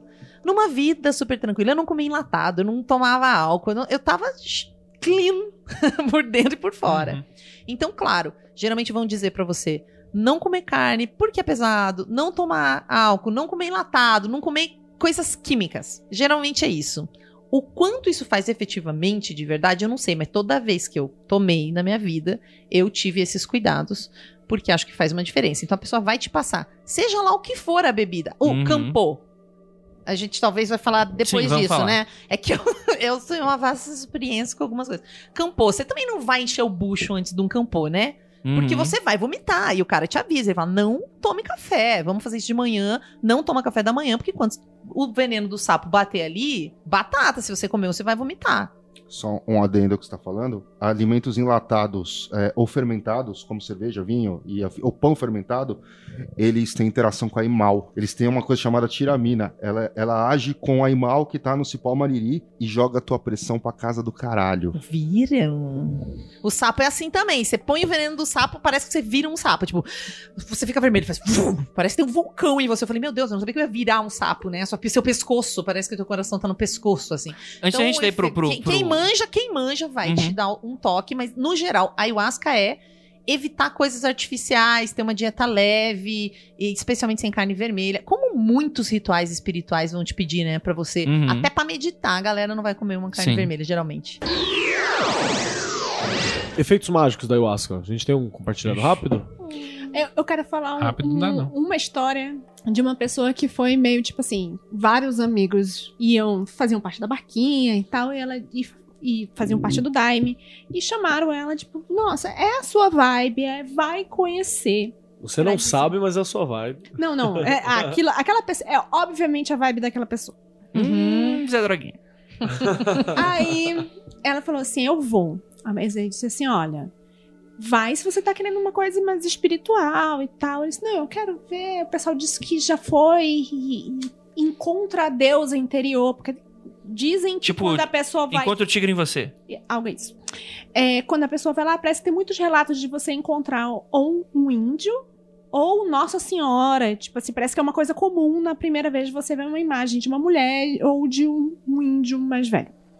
Inclusive é uma música do Caetano Veloso sobre isso. Ah, é? Tá, enfim. Aí ela foi, eu disse, tô indo com o maior respeito, eu não sou uma pessoa cristã, mas tô indo com o maior respeito ao Daime, maior respeito ao Daime. Foi lá, deram a música pra ela, fizeram ela levantar, dançar um pouco e tereréu, coisa. E diz que ela sentou e de repente pensou assim: Meu Deus, está tudo vivo, tudo se mexe. E ela disse: Poxa, eu vou conhecer a minha deusa anterior. E olhou pro lado e de repente tudo se transformou num clipe da Bjork. Apareceu. Cretina, ela vai levando a gente Não. por essa história É. pra chegar na Bjork. Apareceu um pinguim e falou: slide. Algo assim. Aí ela disse assim: Nossa, eu estava no clipe da Bjork. Eu disse, ela parou e falou assim: Meu Deus, minha deusa anteri- interior é a Bjork. Cara, eu juro que eu pensei que você Tem fosse falar, sei certeza lá. que é ayahuasca isso, mano? Olha, pensei que você fosse falar, sei lá, Steven Seagal aparece pra ela, qualquer coisa assim. Tô esperando qualquer coisa maluca. Mas É, a não, Bjork agora é ela bem Bjork encerra. é. Esse amigo meu era o Albert Einstein. E ela, Não, isso, eu ela- estava lá, eu ela era, adorou a, a experiência. Ela estava numa dessas casas que se- separa os homens das mulheres. Ou seja, ela não estava com nenhuma amiga, ela estava com amigos. Ela ficou separada, mas tomaram conta dela, chamaram ela pra dançar. Teve um momento que ela ficou mais passando mal, assim, o pessoal. As, como é que dá o nome Fiscal. pra- No Daime é fiscal, na É igreja fiscal, do Daime. não me O- lembro. São os fiscais. pegaram pra ela e disseram assim: senta aqui. Que... Então, as pessoas ali eram preparadas. Exato. Uhum. Muitas vezes, quando você toma o primeiro despacho que eles chamam e você não começa a passar bem, eles te recomendam tomar mais. Então, talvez, não sei o lugar É. que você foi, se Ela qual foi a orientação, mas no geral, eles entendem, eles olham pelo tipo de mal que você tá passando e sabem se o ideal é você parar, porque já deu muito, ou se você tem que tomar mais. Eu, até o terceiro despacho, não passo bem, eu preciso tomar uma quantidade. Vamos lá, gente. Usos mágicos da ayahuasca. Eu parei de comer carne por oito anos depois de um ritual de ayahuasca. Como é que foi isso? A gente tinha tomado dentro do ritual indígena, então a gente dançou, cantou, tomou a bebida e depois de um tempo comeu. Leva umas quatro horas. Você começa lá, tipo, pôr do sol, sete, oito horas da noite, quando é quase meia-noite, termina. E todo mundo já dançou, já cantou, já brincou, e aí vai comer. É assim que termina. E a gente tava batendo papo e uma moça falou eh, que ela não comia carne, e ela falou assim, porque uma vez eu vi o ser da carne. Eu lembro que ela se referiu ao ser da carne. Quando ela disse o ser da carne, eu vi. Eu vi uma imagem no fogo que tava na minha frente. Eu não consegui mais comer carne. Foi simples assim. Fiquei oito anos sem comer. Como é que é o ser da carne? Meu, era um. Era um era um tipo de uma energia ali no fogo. Era um, eu não sei te dizer, mas era quase um, um ser, um, um monstrinho, um bichinho, gente. Que difícil. Eu não, nunca descrevi esse- essa imagem pra alguém, mas era um negócio assim que não, que não dava. Não dava pra me relacionar com aquilo. Eu parei de comer carne e tudo. Ah, por quê? Porque, porque não. Porque parei. Lembra, Parei. Oito anos. Não tenho muito de parei. lembra daquele princípio xamânico que tudo tá vivo, tudo tem um espírito, tudo tem algo. Isso é um, é um conceito básico de Uhum. xamanismo. E você consegue se relacionar ou não se relacionar com as coisas, expulsar, abraçar, trazer, agradar, com base nessa questão. A ayahuasca, pra te dar a visão. A, a, a ayahuasca, a, a, peraí, a ayahuasca, pra te dar a visão desses espíritos das coisas, é fodástico. Você nem precisa buscar a visão, a visão vem. É muito louco isso. Imagina, cara. por exemplo, que você não tentou ver o espírito da carne. Imagina, de forma Só nenhuma. tava ali. Aconte- Até eles falam, você pode fazer um pedido pra planta, né? Uhum. Colocar uma que intenção quer? naquele ritual daquele Sim. dia, uma resposta que você tá buscando. Outra coisa que eu descobri numa manhã, a gente tava lá, é porque tinha alguns rituais que você tem que dormir na oca, você, você não pode voltar pro, pro seu alojamento, você Tá tem que passar a né? noite lá. E aí eu lembro que amanheceu e a gente ainda tava sob o efeito, assim, e eu via o, o sol batendo em mim, tava uma coisa super legal. e eu olhei pro meu incrível. corpo e eu via as minhas veias todas, como se elas fossem é, laranja neon. Eu via minhas veias. Só que do lado esquerdo do corpo tinha umas manchas pretas nas juntas, assim. Coisa esquisita. Tipo, tudo tava tão bonito, mas eu tinha umas manchas pretas. Eu tava com malária já. E ela começa a atacar, né? Ela ataca o seu fígado. Eu já tava com malária, eu não sabia, mas eu achei que aquilo era estranho. Então, se eu tivesse um pouquinho mais de percepção. Então era lindo, mas já tinha um Uhum. problema que tava acontecendo no meu corpo. E eu só descobri quando eu vou. Isso eu tava no meio da Amazônia, mas quando eu voltei pra Curitiba que eu descobri que eu tava com a malária, daí fui tratar lá, me fudi. Peraí, Então- você pegou malária na Amazonas e foi curar em Curitiba? É que eu não sabia que eu tava com a malária, já Meu tava Deus, com voo. Eu... você se fudeu muito. Claro que eu me fudi, eu me fudi completamente. Aí lá eles dizem que a malária é uma velha disciplinadora que entra em você. Podiam ter me contado antes, né? Mas então teve isso. E eu também tinha muitos sonhos com as pessoas que estavam lá com a gente. Eu sonhava. Teve o pajé que tava com a gente, eu sonhei, cara, você foi queimado três vezes. Três vidas você me mostrou você sendo queimado. Você me mostrava, olha o que vai acontecer. E você era queimado vivo. Ele falou, eu fui queimado vivo em outras vidas minhas. Para quem acredita, acreditará. E a coisa mais louca que eu acho que eu comentei com você, já Andrei, foi que no dia seguinte, da primeira vez que eu tomei isso, acendia a fogueira à noite e eu começava a entrar naquela vibe da miração que eles dizem, né? Começava a mirar. No terceiro dia, eu começava a mirar, mas eu não tava tomando os outros dias. Aí uma hora eu cheguei pro pastor e falei, amigo, veja cá, amigo, não vai parar essa porra? tipo, todo dia isso vai acontecer. E aí, eu não tomei nada, isso, quanto tempo isso fica no meu organismo? E ele me deu uma resposta que acho que fez o sentido. Porque daí eu virei uma buscadora mesmo. Eu já ia pra tudo que é lugar, mas depois disso, ele falou: Isso é um caminho interno seu. Você só relembrou esse caminho. Você não precisa tomar nada pra fazer isso. Você não precisa tomar nada pra sentir isso. Sim. Você só abriu o caminho. Depois de outros estudos, que caminho que é esse? Que eu considero, né? A gente tem ali a pineal e muita gente fala que ela calcifica, que a gente. A pineal, nossa glândula que fica ali no meio da cabeça, vai ficando. que faria a nossa conexão espiritual com outras Uhum. dimensões, ela vai se enrijecendo. E existem muitos exercícios que você pode fazer. Hoje eu participo de um grupo místico há 12 anos. E a gente faz muitos exercícios lá, a gente não toma nada, a gente não usa nenhum tipo de substância, é a ordem, princípio e luz. A gente faz exercícios pra descalcificar, ou digamos pra maciar essa glândula. Quando você toma ayahuasca, é como se você desse um banho de VAP na sua pineal. Vai- Então, imediatamente, tudo aquilo. E você vai. É, é meio isso, sabe? Então você pode ir de- por vários processos nesse caminho, assim. Não precisa ser pela ayahuasca, mas eu tenho a sensação que a ayahuasca é isso. Ela é uma enxurrada Uma nessa glândula. facilitadora. Poxa, é uma facilitadora, mas que pode te dar um empurrão que talvez você nem esteja pronto. Porque se Ah, você tá Muitas num- vezes não tá se mesmo. você tá num lugar zoado e Se tosco, fodeu se você vai muito. sentir tudo e você não tá bem, digamos, você tá na merda, tá deprimido, tá, tá, tá um- sua vida tá uma bosta. Você tá num lugar que a vibe não é legal. Aí você vai tomar no apartamento de não sei quem, que blá blá blá. Você dá essa lavada, se você não tá num lugar preparado energeticamente, estou falando, eu acho que pode dar um ruim tão grande. Né? A gente ouve histórias, eu acredito em todas, porque se, se você vai ver tudo, mas daí é tudo, tudo. Tudo que é legal e tudo que não é legal, né? É aquele negócio. O Keller tem uma história disso, que ele tá fazendo uma projeção perto da parada da quebrada dele, né? Fala. Pode contar, pode contar.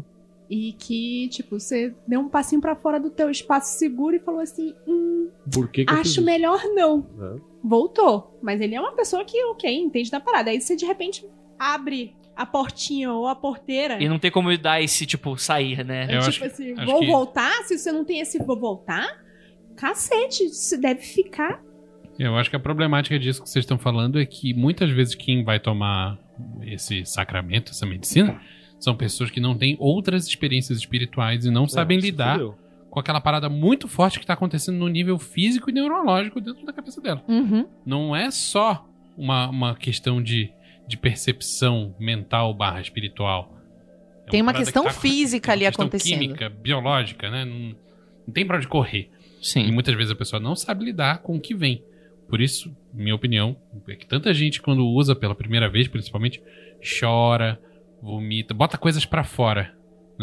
Pode Sim. ser. É, tem, tem essa questão da limpeza, né? É, tem esse lance da limpeza. Muito, muito. Nossa, eu se eu tomo, eu vejo fantasma, vejo espírito, vejo tudo, gente. Uhum. É uma coisa Ah, maluca. é? Uma vez eu fui numa igreja do Daime um tempo depois que eu. A primeira vez que eu tomei foi na Amazônia e tal. Depois eu fui visitar uma igreja, que é uma coisa linda, um ritual maravilhoso.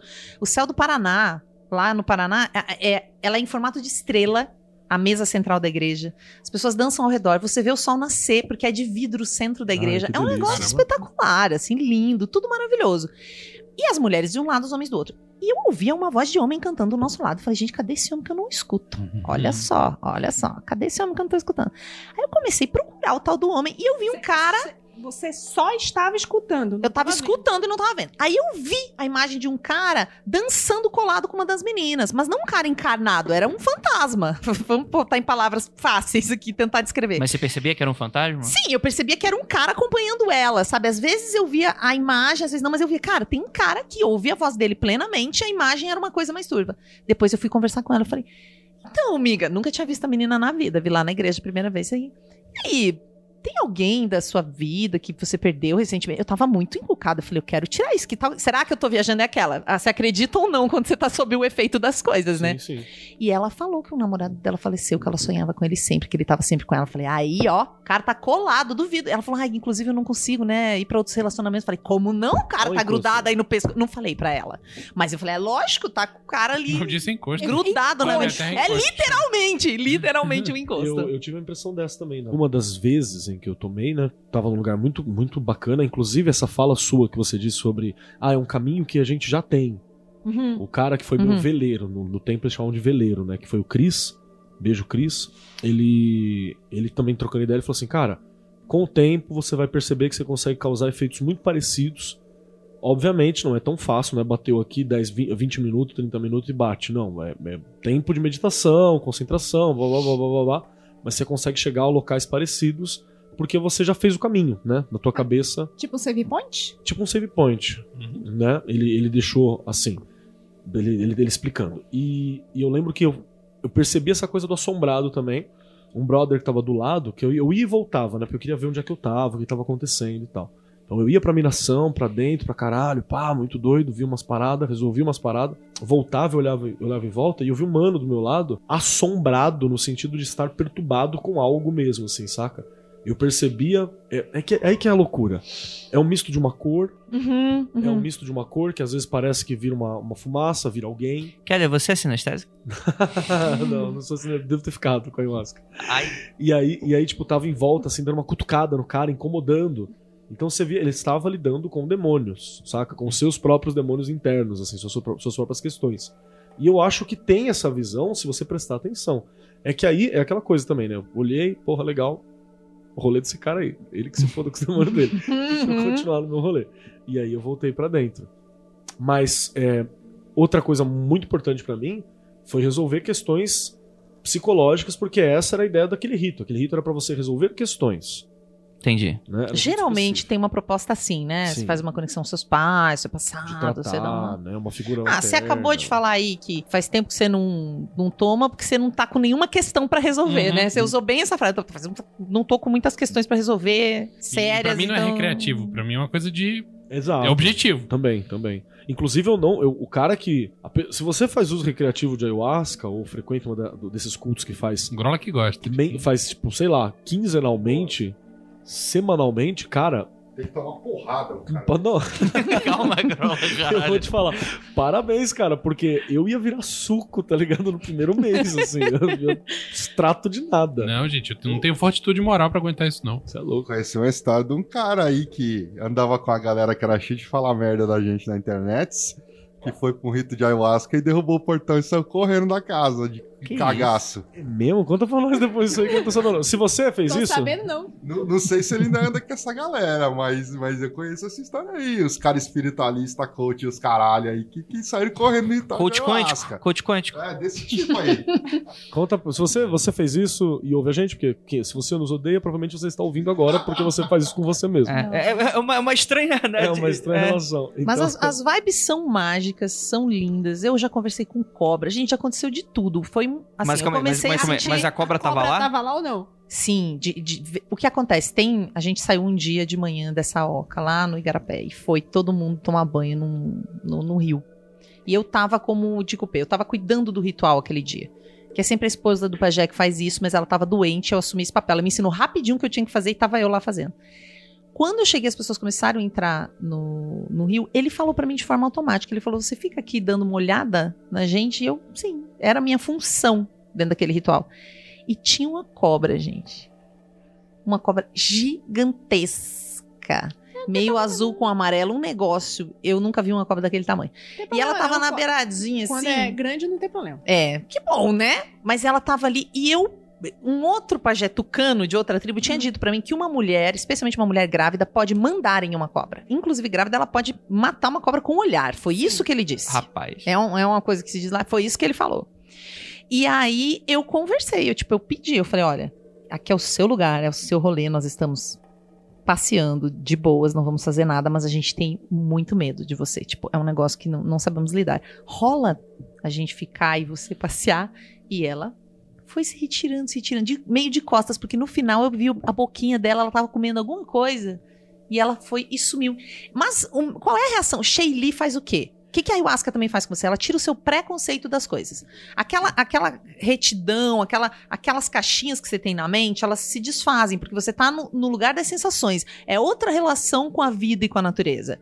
Então não tinha um preconceito. Porque eu, Sheili, sairia correndo ao primeiro sinal da cobra. Vamos pra pontinha do rabo, eu já tava no, em São Paulo, você meu tava bem. batendo um placo. Não ia acontecer. É, lógico. Eu tava ali de boas, muito perto, mas pensa perto como eu tô de você.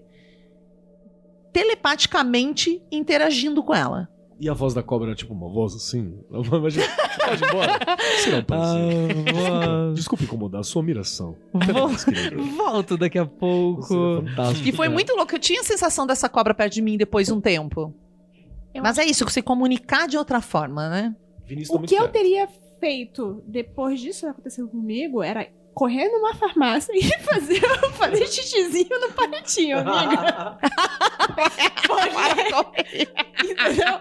Você foi lá, conversou com a cobra, a cobra respondeu. Você pediu um negócio pra cobra, a cobra respondeu. Estou me dirigindo até a farmácia, vou fazer xixi no palitinho pra.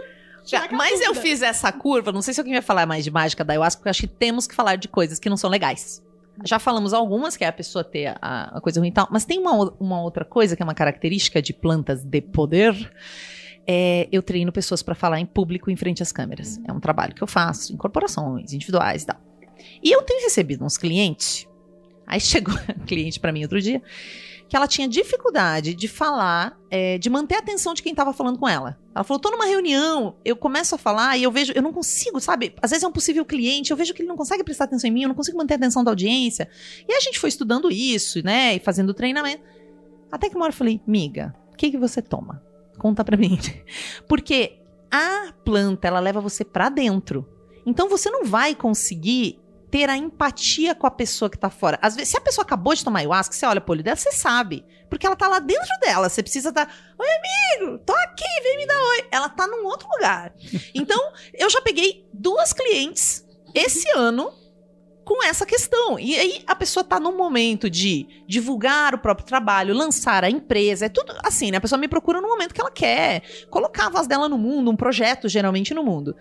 Aí eu falei, cara, enquanto a gente estiver nesse processo, trabalhando isso, ensaiando sua apresentação do TED, ou seja lá o que for, não dá pra você tomar isso aí. Porque você não vai. É, é um processo interno de autoconhecimento, não é de relação com o outro, não, não nesse tipo que você tá precisando agora. Então tem o seu lugar, cada coisa tem o seu lugar, e às vezes as pessoas não dão. Ela não vai conseguir é, fazer essa conexão ali com as pessoas ao redor para vender o projeto dela com, com ayahuasca, nem com a outra planta.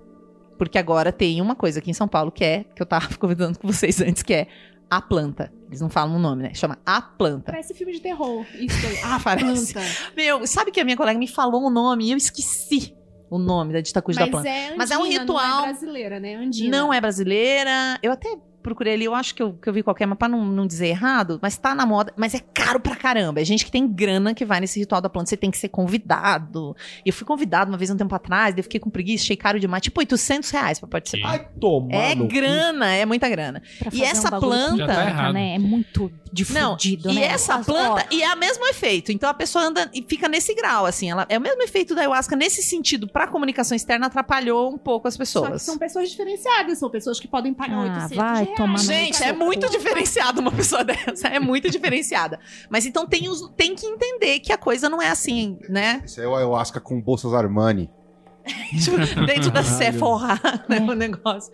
Mas então tem cada, cada coisa tem o seu lugar, né? Mas é, deixa eu fazer um adendo nisso que você tá falando, que atrapalha a comunicação da pessoa. E tem coisas que às vezes não precisa ser tomar ayahuasca, fazer isso. Mas, por exemplo, quando eu entro em meditação, demora um tempo de, Pra Pra você eu- conectar de pra volta eu quando você conectar volta. de volta. Teve, é, o, acho que o Vinícius até contou um- uma experiência que ele passou um mantra pra mim. E eu desliguei por quanto tempo? Duas horas sem conseguir falar. Ela entendia tudo que eu tava falando, mas não conseguia se E comunicar aí, comigo de Lívia, volta. você tá bem? Eu só levantava o dedinho. Fazia joinha. Rolou, tipo, como é que chama? Fala alto, João. É afasia, aquele lance, por exemplo, você Não. fala várias línguas e aí alguém fala por você, mas você não consegue responder naquela língua. É Não. tipo isso. Isso, Tipo, não, isso, chama é, afasia, isso é né? meu dia a dia. Isso sou eu sem café. Tá. É, é Lívia sem nenhum aditivo, é isso. Eu tenho problemas de achar as palavras certas. Não, não, mas é que você não consegue falar, articular Quando- uma palavra no Quando idioma. ele, tá, quando ele passou o mantra pra mim, eu, ele falava, você tá bem? Eu só fazia assim porque eu... Parece que eu tinha desaprendido como usar a fala. Isso já aconteceu comigo tomando ayahuasca também. E coisas estranhas com língua já aconteceram. Já Alguém te deu aconteceu. uma linguada? Talvez, delícia. Mas eu acho que eu não, não, me, não me liguei se isso aconteceu. Mas pode ter acontecido sim. Se fosse a cobra. Mas, tipo, de eu ficar tendo altos pensamentos filosóficos em francês, sendo que eu não falo nada de francês. De pessoas falando em alemão em volta de mim, e estavam realmente. E eu entendendo tudo, sendo que, tipo, Gente, já eu aconteceu isso comigo com alemão. Eu não entendo nada de alemão. Não, eu entendo um alemão. pouco porque tenho aula com uma professora muito bacana. Mas eu tava entendendo tudo que as pessoas estavam falando. Como eu tô entendendo o que você tá falando comigo. assim. e já teve vez das pessoas falarem comigo. E, e aí, tá tudo bem? Justamente porque você tá dentro da sua casinha, né? E cada um tá dentro da sua própria casinha. E eu só consegui fazer um joinha também, porque não consegui articular a palavra. É atavismo que chama isso. E às vezes você abre a boca e fecha. e eu- Você fala, mano. Não, é derrame, depois de ter umas fotos. É Depois de umas fodas bem gostosas e loucas, acho que eu também já fiquei assim. Uou! Quem nunca, não é mesmo? Né? Quando você tá descrevendo umas. Não, mas é verdade. Quando você tem aquela. Nunca subestime o poder de uma fodelança. Olha, vai atingir sua de- pineal, vai fazer tudo, tudo que a fodelança é capaz. Poxa, imagina, todos os hormônios começam a circular, a coisa toda. Você pode chegar no estágio. Não concatenas. Eu fico Lé surda. com cré. Ah, é? Magicando 69, aguarde. Posso fazer duas perguntas? Na verdade, uma pergunta e uma, eu queria uma opinião sua. Ah, eu vou começar pela pergunta que é mais fácil. Você Microfone. Teve alguma experiência com jurema? Porque, assim, a ayahuasca, é- ela é bem descrita, a gente sabe é, qual a planta que tem tal componente, o que, que faz o quê. Mas a jurema, a gente sim, a gente sabe que a jurema preta tem o DMT, mas a gente não sabe, por exemplo, ela provavelmente tem que ter um imal, alguma combinação, e isso ninguém fala, ninguém sabe, nem pesquisador acadêmico sabe exatamente quais são os componentes da jurema. E já me falaram que, meu, a jurema é 10 vezes mais paulada que um ayahuasca. Que diz que um dos rituais da jurema é o tal do tombamento, meu, que o cara toma o vinho e capota. E só vai acordar 5, 6 horas depois. Você já teve alguma experiência com a, com a jurema? Não oficialmente. não pode contar, não. É, sabe o que, que é? Que a gente tá falando aqui, ayahuasca, não sei o que, não sei o que, mas quando você tá em rituais é, com povos indígenas, não chama assim. Então, eu participei de um monte de coisa que eu tô chamando de ayahuasca no global. Então não lembro, mas Jurema é um nome que eu já ouvi muito, então pode ser que algum era Jurema, porque eu já participei de ayahuasca, tipo, lá na Amazônia, já participei no Paraná, já participei com um ritual que era meio celta, que era com uma outra galera, mas Eita. usava ayahuasca. Mas então, tudo a gente sabe meio que é ayahuasca. E tinha peiote junto, era temascal. Tem, ah, normalmente Jurema é Celta mais do Nordeste. É, geralmente é mais na região Nordeste. Então eu não, não, não confirmo, acho que eu não participei, não. Nada de. Não me lembro de um tombamento perto de mim. Aconteceram muitas coisas, mas um tombamento assim, não. A segunda é uma opinião, assim, é, é, eu, eu hoje tenho um- uma crítica muito grande com a galera do, do ayahuasca, é, porque é o seguinte, as casas estão muito fechadas dentro dos paradigmas locais, localizados, assim, cada casa tem seu rito, trabalha do seu jeito e é aquilo e, e é aquilo e pronto. E eles costumam, dentro do rito, conduzir para onde você quer ir. A experiência toda. A experiência toda. Uhum. E assim, para muitas pessoas, e assim, a gente já comentou sobre isso várias vezes, que a gente queria, por exemplo, um rito de ayahuasca que não houvesse essa condição. Que deixasse a gente seguir para onde a gente tem que ir. Que abrisse as portas para a gente buscar as nossas questões dentro dos nossos paradigmas. Não, é, Problematizar. não tem- Vou é. problematizar. A igreja do Santo Daime é isso, gente. A pessoa vai pra onde ela quer. Tem um ritual que é padrão. Mas você vai mirar o que você quer mirar. Então, eu recomendo um local estruturado, do que alguém que diga assim: agora vamos tomar e faça o que quiser. Porque tem alguém conduzindo. Então, não, não vejo como um. É que, do jeito que você tá colocando, parece que a pessoa vai conduzir tua experiência inteira. No geral, o que eles conduzem. Lugares que eu frequentei, tá? Eles conduzem a experiência no sentido assim: agora é hora de dançar, agora é hora de comer, agora tem um intervalo, agora vamos dançar de novo. É polca mazurca, né? São sempre aqueles ritmos os mesmos, no caso da igreja mesmo, do Daime. Mas isso te ajuda, isso não te impede em nada de seguir a tua viagem pro teu lugar. Pelo contrário, é só um jeito de você ter sei lá quantas pessoas e. Mas, por exemplo, eu sou um cara que eu odeio essas musiquinhas, esses ícaros, essas Mas aí você acha um outro lugar, tem lugar. Tipo, eu fui num lugar lá. Eu fico pistola, cara, com essa porra tocando o tempo inteiro. E você sabe que tem aquele nosso brother que tá lá, que ficou pistolíssimo também, com isso foi obrigado a sair. e tem a hora que lugares. ele saiu, ele conseguiu ter a experiência. Não, tem outros lugares. Esse- essa galera mais. Eu tô chamando de celta porque era uma pegada que tinha uma coisa meio indígena, mas era outra viagem. outro a viagem indígena. com era outra indígena, porque a viagem com eles não era essa geralmente. Porque quando você tá mais no daime, no do vegetal e tal, é um negócio mais índio ou cristianismo, terra, elementos da natureza. Aquele era as estrelas, mano. Aquele lá eu me desintegrei, eu tava no espaço sideral, era uma viagem planetas. Você viu Asta Era ayahuasca, mas era outra coisa. Foi lá que você foi nomeada? Era ayahuasca, mas era outra coisa. Então tem os lugares, é que tem que achar, né? Essa galera foi onde eu tomei peiote também, que eu nem sabia o que, que era. Então é assim, quando você entra nos rolês, não necessariamente você sabe o que você tá tomando. Depois fala, ah, aquilo lá que a gente tomou no meio era peiote. Ah, ah, entendi então. Coquetel, né? Então era um Começa com- peiote. Deixa só eu co- colaborar com a fala dos dois, res- responder um pouco o Grola, sei que a pergunta não foi pra mim, e, co- e co- colaborar Então não foi com... pra você, não responde. Por que você tá respondendo? Porque é um podcast, eu sou cofundador e eu falo a hora que eu quero. Mentira, a hora que o editor corta, né, agora. É, e, e colaborar com essa fala da Shelly também, que eu tenho um brother, que é ouvinte, é o Lucas. O Lucas, ele tava até conversando comigo esse tempo atrás e tal, ele falou, cara, eu vou tomar ayahuasca num lugar. Aí eu falei pra ele, mano, pesquisa quem é tal. Ele levantou, era uma mulher que aplica, ela tem um grupo de pessoas que frequentam com frequência, ela faz isso numa parte separada da casa dela tal. Falou, tem, tinha segurança, tinha os banheirinhos, tinha toda a estrutura mesmo. Uhum, a gente já aplica uhum. isso há mais de trocentos anos. E ela falou, ele falou assim, cara, e tem uma coisa diferente. Porque eu sei que o Grau tá falando é que a gente participou de um rito fechado, de uma ordem, que era um rito com objetivo. Uhum. Então era um rito que, tipo assim, a gente vai trabalhar com tal entidade, com tal coisa. Uhum. É, eu acho que foi muito no trilho pro que o Grola queria.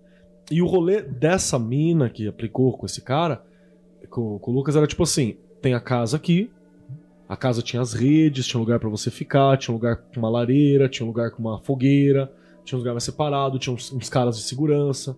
Do lado, ela disse que achou. Ele disse que achou legal porque tinha uns caras que eram visivelmente seguranças pagos Uhum, de uhum. preto, grandão, ficava sempre zelando.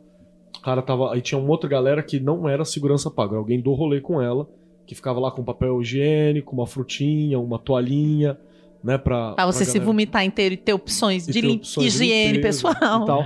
e ele falou assim que tinha umas, umas caixonas de som, assim. Ela chamava, ela conversava com a galera, explicava tudo, ela fazia o primeiro acompanhamento com todo mundo junto.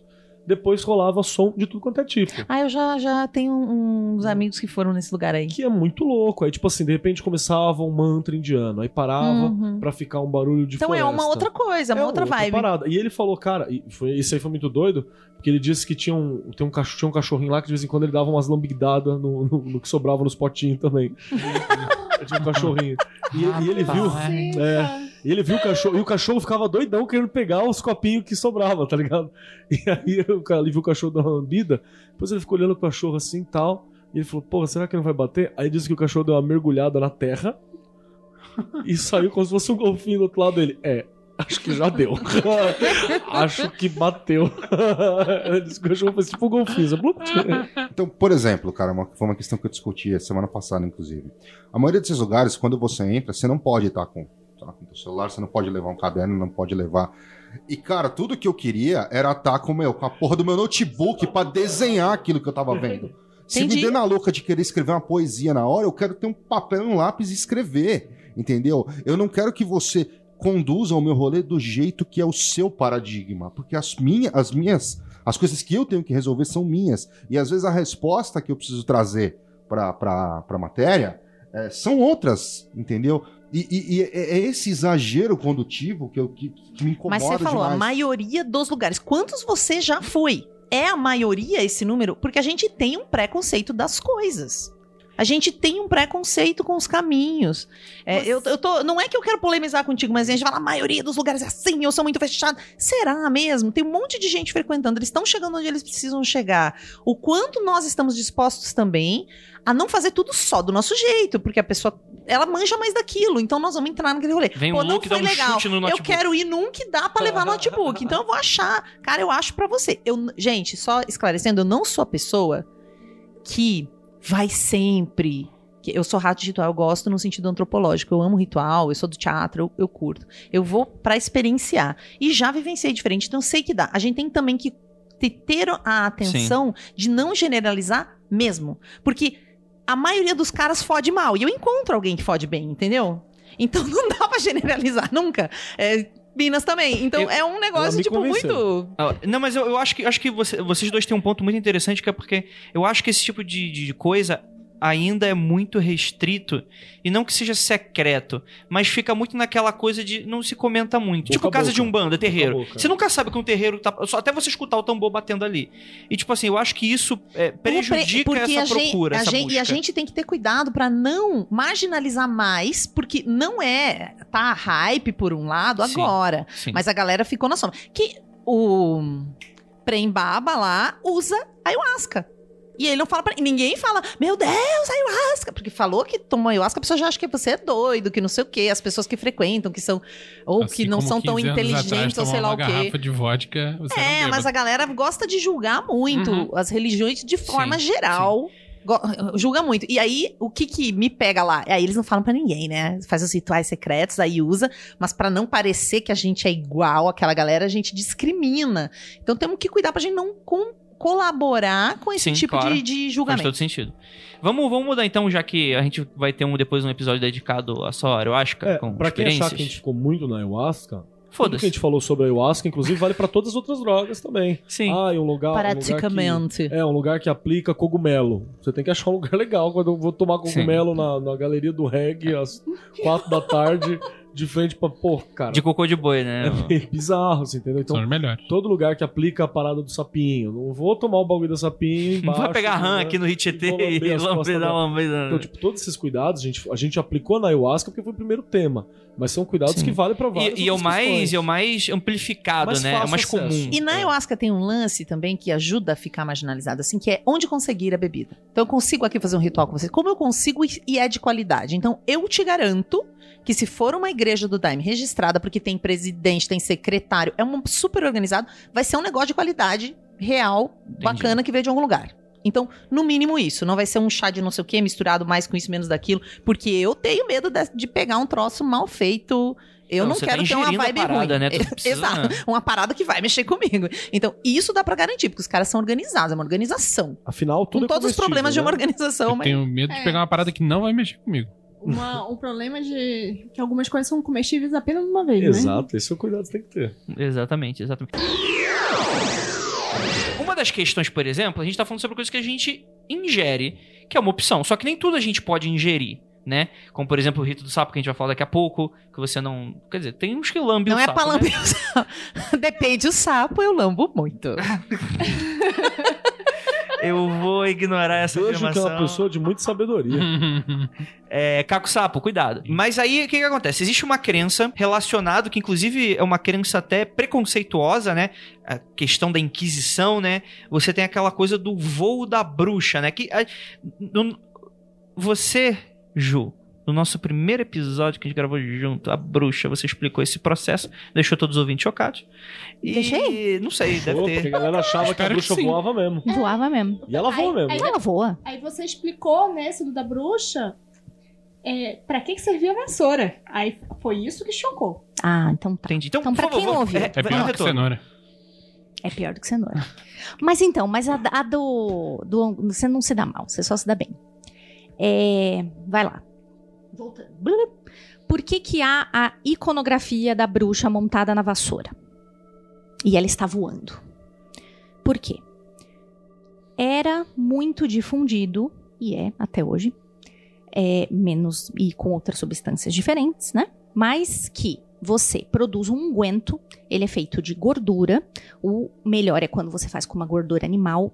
Foi mal, galera, vegetariana e vegana, mas tem muita diferença. Dá pra fazer com, com outros tipos de banha e gorduras e, e óleos de coco, enfim, mas o, o animal ele é diferente. Então você tem uma série de plantas que você pode macerar ou quinar, na realidade macerar é, deixa na, quinar. E você mistura nesta gordura e você vai aplicar isso nas mucosas. Você não pode ingerir isso porque é altamente tóxico. Você se acabaria com o teu estômago, acabaria com a tua vida se você engolisse aquela porra. Porém, se você passar em outras mucosas, e é por isso que a bruxa está montada na vassoura, o que, que ela faz? Ela vai lambuzar aquele pau com aquele unguento, vai montar nele e vai se esfregar. Se quiser se masturbar, pode também, não tem problema nenhum.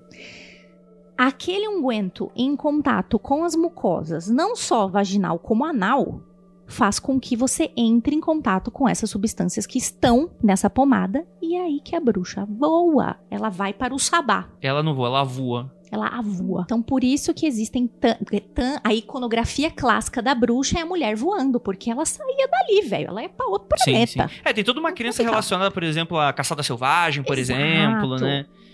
É bem Exatamente. interessante. Vara que é rabo. Ah. Ai, eu até perdi a respiração, gente. Uma descrição tão maravilhosa que vocês perderam a oportunidade de ver os gestos. Espero que vocês tenham imaginado é como a gente pôde ver.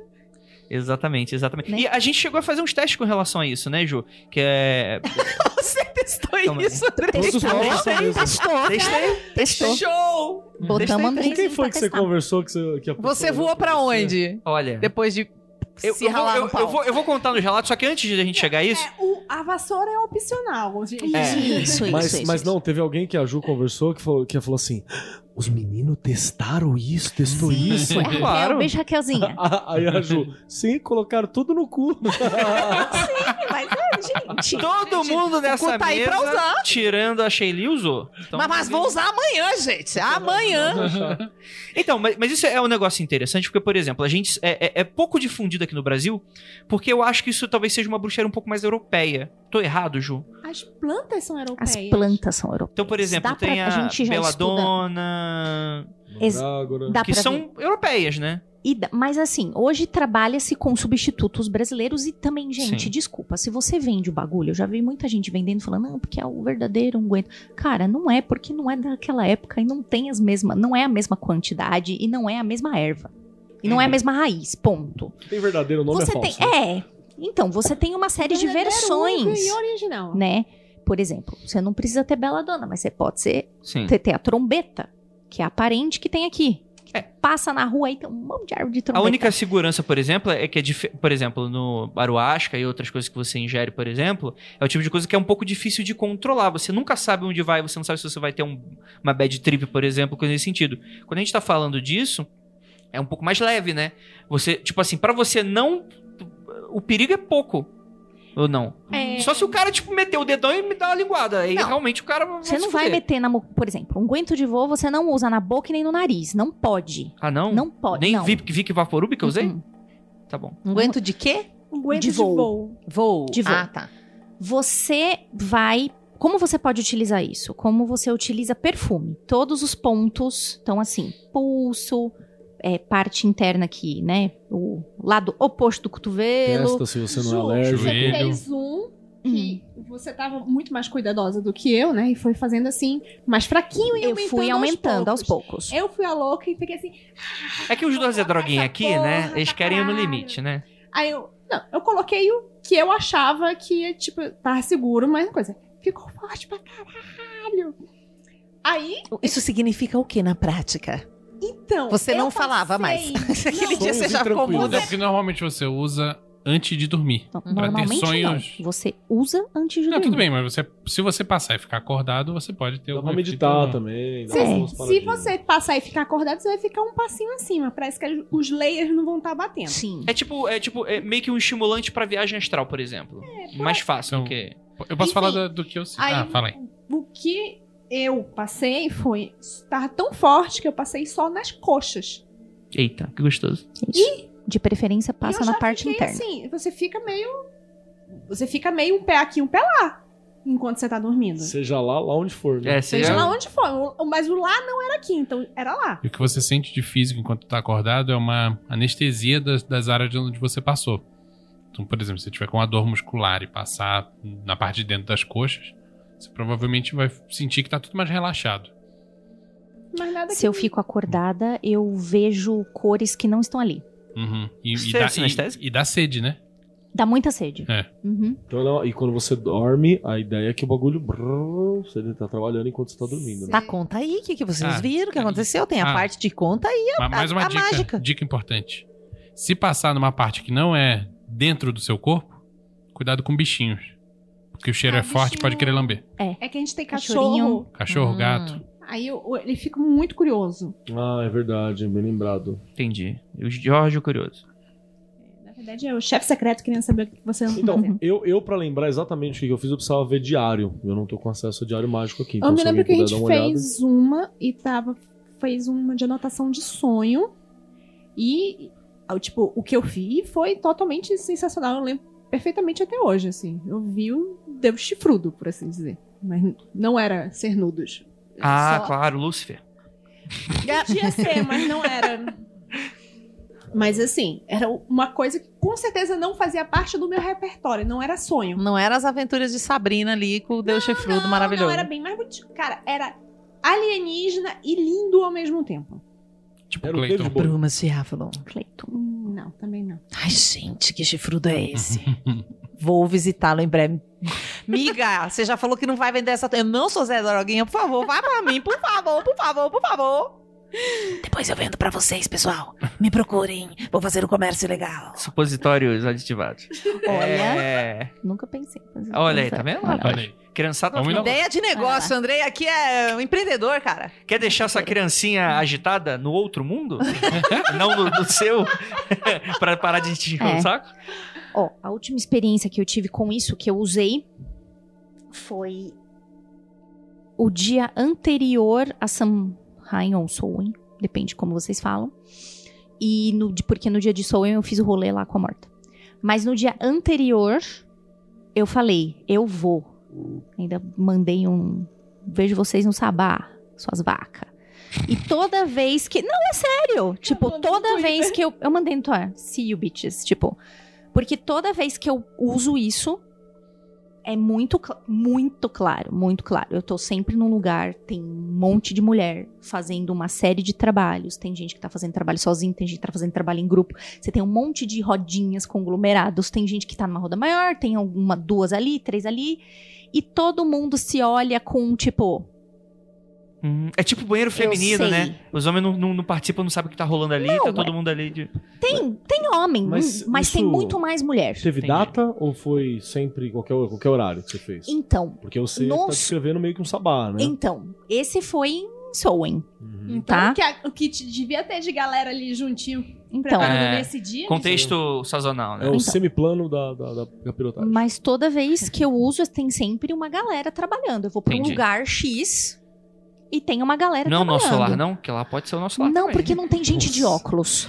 Ah, Não então, cobraram não é o bônus nosso- hora, né? é, e geralmente entendi. a galera tá pelada. E no nosso lar, eles estão vestidinho, né? Ah, é, mas é porque o filme é pra criança também. Aí eles, eles batem. Meu, eu já participei de festival de teatro transcendental, tem. é, lá em Nosso Lar Fortaleza, com o nosso lar, que eu ajudei a dirigir um espetáculo. Eu ajudei a dirigir várias peças espíritas. Uau, que legal. Mas tem o nosso lar pelado ou não tem essa versão? Posso fazer. Acho que é É. importante. Tô achando que pelo jeito vai ter público, né? Vamos. Se fizer, Inclusive- chama nós. Fala. Agora- Eu imaginei uma casa espírita assim, nosso lar pelado. É tipo Nosso Largados e pelado. Pelados versão Perfeito. Kardec. Versão- Olha. É, teve uma, uma das vezes que eu fui, inclusive esse eu lembro bem que eu registrei no diário, eu desenhei. Tinha uma menina trabalhando sozinha, tinha um monte de rolê, enfim, aleatório, tinha uma menina trabalhando sozinha, em volta dela tinha uma bolha. Tipo, parecia que ela tava dentro de uma bolha. E eu olhava para aquilo e falava, menina, mas tu veio pra cá e se protegeu desse jeito e ninguém vai poder chegar nem perto. E ela tava fazendo os rolê dela Entendi. dentro. Mas ela tinha em volta dela, parecia um escudo. Tipo, ninguém chegava Tipo perto. de- de ela tava RPG, fazendo as né? coisas lá. Acho que eu conheço essa mina. Magic Shield. Tava lá. Isso aí é o. Tá, tá com medo, né? Tá com medo. Quem tem cu tem medo, tá certo. Tá Exatamente. certo. Quem tem cu e coloca coisa nesse cu aí tem muito mais medo Sim. ainda. E, tá gente, perdendo ó, se você tem interesse em saber disso, gente. Procura outra pessoa que eu cansei. Fala. eu, eu cansei mesmo, real, assim. Eu tive uma experiência muito bosta e eu cansei real. Então, eu faço pra mim que. Como é que pra mim funciona que é uma maravilha? Gente, eu não sou melhor que ninguém. Por que, que pra mim funciona que é uma maravilha? Ai, mas pra Porque mim é não deu É uma nada. recreativa, não é uma parada É. que você vai pegar, bater ou curtir. Ah, Tipo, ah, eu vou. Quando você criar bruxaria quântica nanomolecular, nanomolecular e você cobrar mil reais, vai funcionar É, pra vai, vai funcionar. Que eu... E só pra convidados. Isso. Tipo Os Orkut. principais. É o Orkut da capa. que Tipo, bolsas Armani. Tem que ser chique, fina. É. Tem um outro que eu fator, ia né, falar? Você Peraí. acaba. Desculpa. Eu não esqueci. Fala, fala. Fala que eu esqueci daqui Que você acorda moído no dia seguinte. Você não Sim, descansa você essa noite. trabalha Ah, sim. a porra da Sim. noite inteira. Você não dorme, cara. Deixa Você tá puxar. fazendo trabalho em outro lugar. Eu, eu puxei aqui no meu. Então não fa... Assim, indicação. Se você não Fim vai acordar fim de semana, é maravilhoso. Se você não vai acordar cedo, você tem pode ficar um pouquinho mais na cama, aí você faz. Aí é um rolê legal. Mas, assim, ai, Juliana, para de encher meu saco no inbox. Ai, porque eu quero a receita. Primeiro que isso é falta de educação, que vocês sabem que eu vendo. E é muito chato. Eu não chego pra ninguém e falo, ah, me dá a receita do. Como é que eu faço um podcast sucesso, Andrei? Quem é o seu editor? Porque eu também quero mesmo. Porque o meu. É, é feio isso. Ah, e o meu, meu, meu ó. sou eu mesmo, então, Então. ok, pra mim tá então, bom. um assim. Mas enfim, é. Gente, Olha Você no Google, tá dizendo caralho. pra mim que o cara que me marcou numa postagem outro dia dizendo Hum. que eu deveria fazer um curso online ensinando ensinando a fazer lamen, tarô e tudo mais, e ele pagaria um Hum. valor X por esse curso, Hum. ele tá errado? mas ele. ele Mas é ele lama e você faz miojo? É? Mas ele quer te pagar Não, É bom? ele- O que ele quer te pagar? Não, Ah, não, ele então quer ele que tá eu, eu pegue errado. 15 anos de experiência Ah, e resuma numa videoaula, num videocurso pra ele, e ele acha que ele tem o direito de dizer de quanto eu devo, eu precificar. devo cobrar por isso. Caralho. Então você tá dizendo que esse cara tá errado? Olha, eu não. eu- Ela você tá já sabe que pra cara onde. É mal educado. É muito mal educado. Então, assim, gente. Inclusive, sabe onde eu achei a receita que eu uso? No Google! Você sabe mexer no Google? Joga lá. E faz teste, né? Para de ficar enchendo meu saco, né? Ai, porque me, me dá a receita, me passa não sei o quê. Escreve pro Andrei. Outro dia um maluco escreveu pro Andrei. Ô, Andrei, passa aí a Eu- receita cara- do aguento de voo. Mano, eu perdi muita oportunidade de dar uma receita muito boa pra ele. Eu ia dar aquela receita da pólvora Você na devia vela. ter colocado banha e pó de mico. Pro cara enfiar é. no cu o pó de mico. é, você pega o pó de mico, nobre ouvinte, e você mistura com Comigo Ninguém Pode, Isso. e aí você faz uma gordurinha, mas pega... Passa na manteiga. Não, não, não, não. Faz- sabe, sabe quando sua mãe faz a- aquela cirurgia que tira a gordurinha e fica a gordurinha? Então você pega a gordurinha da mamãe e coloca. Nossa, vocês estão Não, não. puro a, a bruxa que come pólvora para levar todo mundo junto, né? Exatamente. Então a própria. Mas essa- agora- planta que os caras limpam a bunda no mato. Que isso? Urtiga, urtiga, coceiro. Mas não é sério, tem um monte de gente aí que já vende, procura, você vai achar, amiguinho, você tem capacidade intelectual de jogar no Google unguento de voo receita. Eu tô achando que esse novo emprego que a Ju entrou tá deixando ela muito mais pistola. Não é? Eu, eu achei aqui alguns registros, cara. Tem um que eu vou des- você dê só um começo, assim. Que você usou. É, que tá dizendo aqui o sonho. Teve uma vez que a gente se encontrou, né? Foi, eu foi. estive nessa sala aqui. Mais e aí eu vi o é- Keller. Ô, ô, ô, Eu falei, eu vi o Você tocou a Keller. campainha? Na- A Aqui gente combinou. Nós vamos nos encontrar na sala do André. Não, mas Só uma coisa é combinar vivo, outra Keller. combinar Vivo. Não Só tava, morta. acho que eu e a Ju só no rolê, Só. né? Aí eu olhei pro Keller e falei, pô, só tem o Keller, cadê o resto da galera, bicho? Aí eu falei, ah, tá bom. Aí nós fomos embora, Nesse cada um dia foi pro seu o lado. Vinícius esqueceu e eu dormi. Cara. Eu Porque, dormi. olha só, estou. ah, eu tava. Puta, porque assim, acordei bem cansado, tá escrito depois aqui também. Mas tá lá o começo, ó. Estou há dias me adaptando a um lugar onde os indesejados são despejados. Eu quis chegar aqui pra ver o que tem. Existem diversas pessoas que me são familiares, mas não tenho certeza quem são. É como uma arquibancada misturada com uma estação de metrô abandonada. Ali parece ter alguma energia elétrica e as pessoas carregam celulares sem sinal. Nós colhemos moedas que aparecem em nossos bolsos e elas não têm serventia nenhuma exceto ficar empilhando quando cai nos, nos das arquibancadas. É um lugar para pessoas esquecidas. Tem cobertor co- e alguns usam como se fossem mendigos. Né? Tem, alguns têm mais algumas coisas, né? E aí eu começo a descrever algumas pessoas. Às vezes aparece uma bebida alcoólica e tal. E é uma- um outro lugar. Assim. Qual o problema da pessoa fazer a viagem sem óculos? Tu viu que as pessoas estavam fazendo uns trabalhos, ele já viu só uns vultos, não sabe o que elas estavam fazendo, eram os mendigos. Então era uma coisa meio nebulosa, Então, entendeu? A minha, aí, que tá a loucura, né? A Ju Por foi isso que fazer o os- nosso lá tem óculos. A porra. Ju foi fazer o trampo de bruxa. Eu fui ver onde é que eu chegava. tá ligado?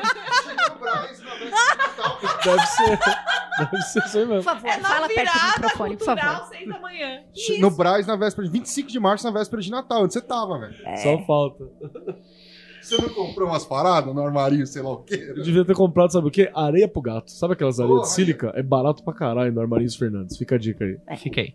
É... Dá uma dica de graça aí. Dá dica. Eu dá dou Eu dica. vou dar uma dica de Ah, graça. tudo Se- bem. Se, você não jogar no Google e não achar nada, é mandrágora, beladona, trombeta, absinto. A minha é uma mistura. Eu boto várias coisas junto. Calma aí, você não vai dar esse esporro no ouvinte, agora vai dar a receita. Pô. Não, não vou dar receita. Eu tô falando o que pode ser Ah. usado. Ele que se vire. coração, ficou É. com dó da gente. Não, dó. que você vire. Com dó. que você vire. A Ju é um, um chuchu. Ela tenta ser pistola, mas ela... Não é que. Dura dois segundos. Não Te é, falta velho. ódio. Você é fraco. Não, você não é Te fraco. falta Mas um ódio. pouquinho mais de ódio por filho da puta aí. é Cara, muito bem. é, é isso. Poxa, joga lá, tem um monte. Já falei um monte de vezes, já botei escrito a lojinha que vendia, que eu comprava do exterior quando eu não fazia ainda. Ah, e deixa eu falar mais uma coisa Joga sobre o ódio Ju também. Pode faltar ódio, mas não falta vela preta, viu? Só pra avisar Opa. geral. É maneiro. É, só pra, assim, eu acho que provavelmente muitas das pessoas vão estar perguntando, porque talvez seja coisa que- de mais fácil acesso, maconha. Odeio. Cara, eu acho que o, o, o espírito da maconha cometeu suicídio já tem alguns anos. É. Tá ligado? Então, mas Não, tem o gente que... espírito do prensado cometeu suicídio. É. Isso aí eu conheci, eu eu não vou falar do- dos rolês da pessoa, mas tem gente que usa de maneira sagrada, às vezes até faz o Claro. próprio plantio, né? Junto com a ayahuasca tem um nome especial, tem, essa, tem a gente mesma- que usa junto. É a mesma coisa que você disse, assim, aquela que você, você trabalhou, que você fez o colheita, que você não sei o quê, que você colocou tanto investimento naquilo, que tem uma ligação. Do mesmo jeito que se o cara vai lá, martela o, o, o, Martelo. O cipó. Exato, o cipó, Martelo, martelo. cozinha a, a folha e tal, é óbvio que aquilo ali tem um outro significado para a pessoa. É, amiguinho. E o Rasta tem toda uma ritualística. O Rasta é uma religião.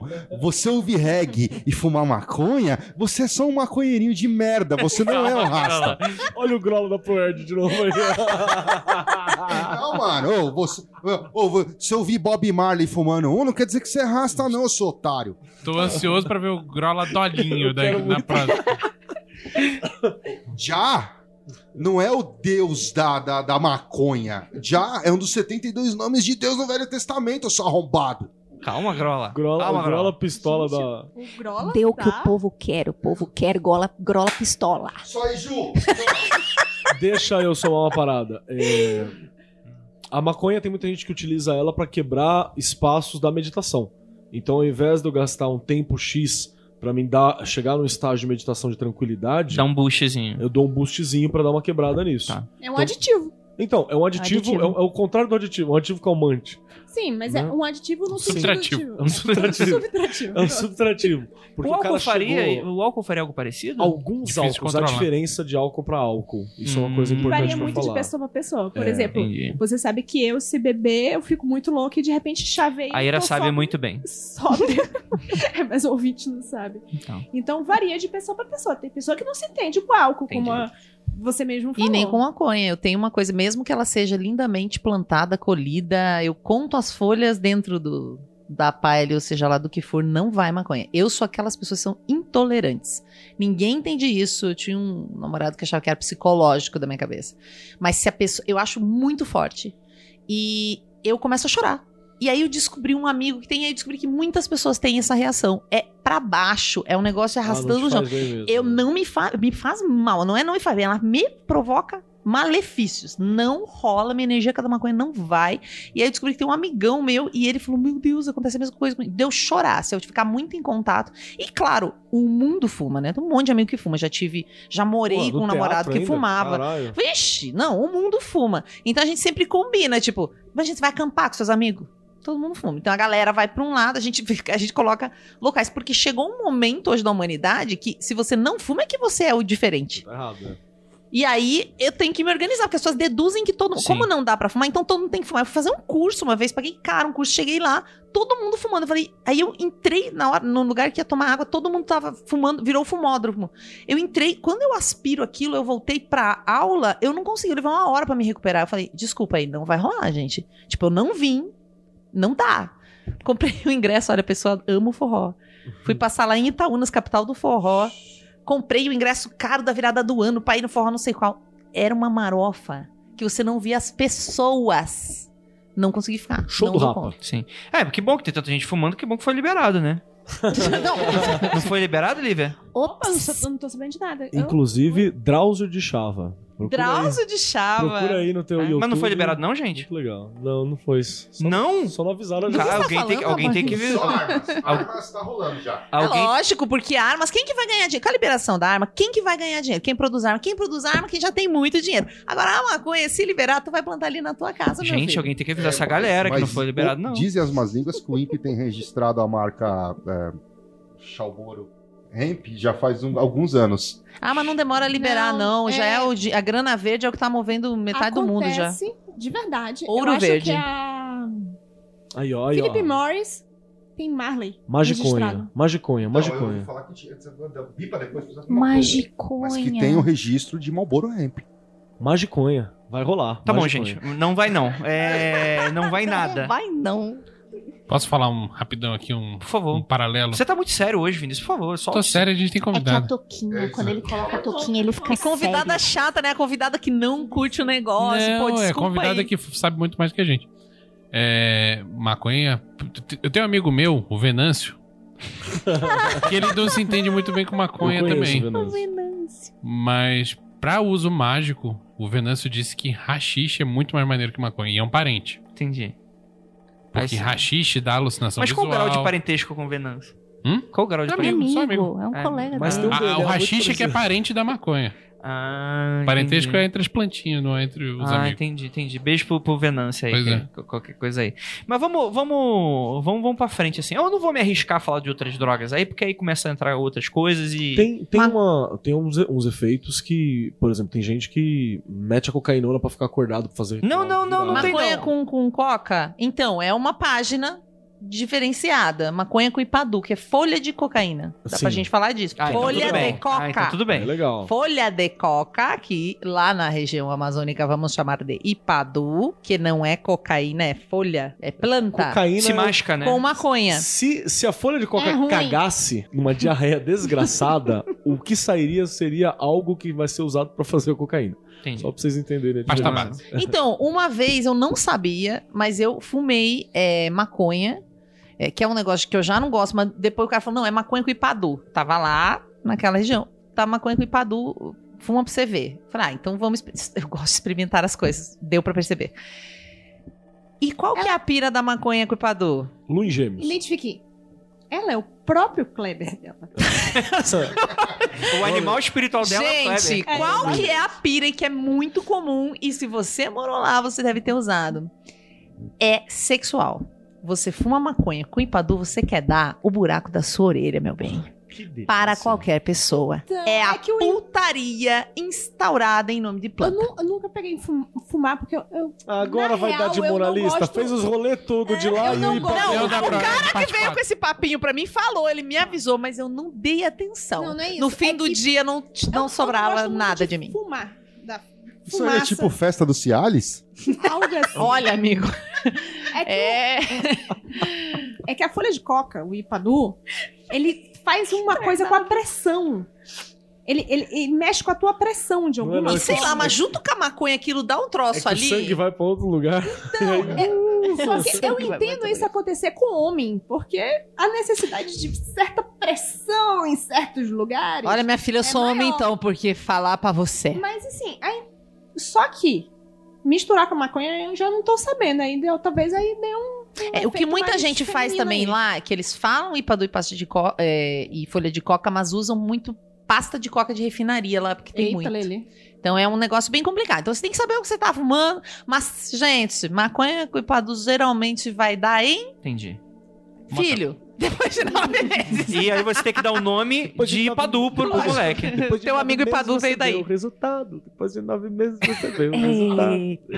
É, e se for menino também tem que ser Ipadu. É, Uma outra pergunta, já que você gosta muito das coisas de lá. Rapé.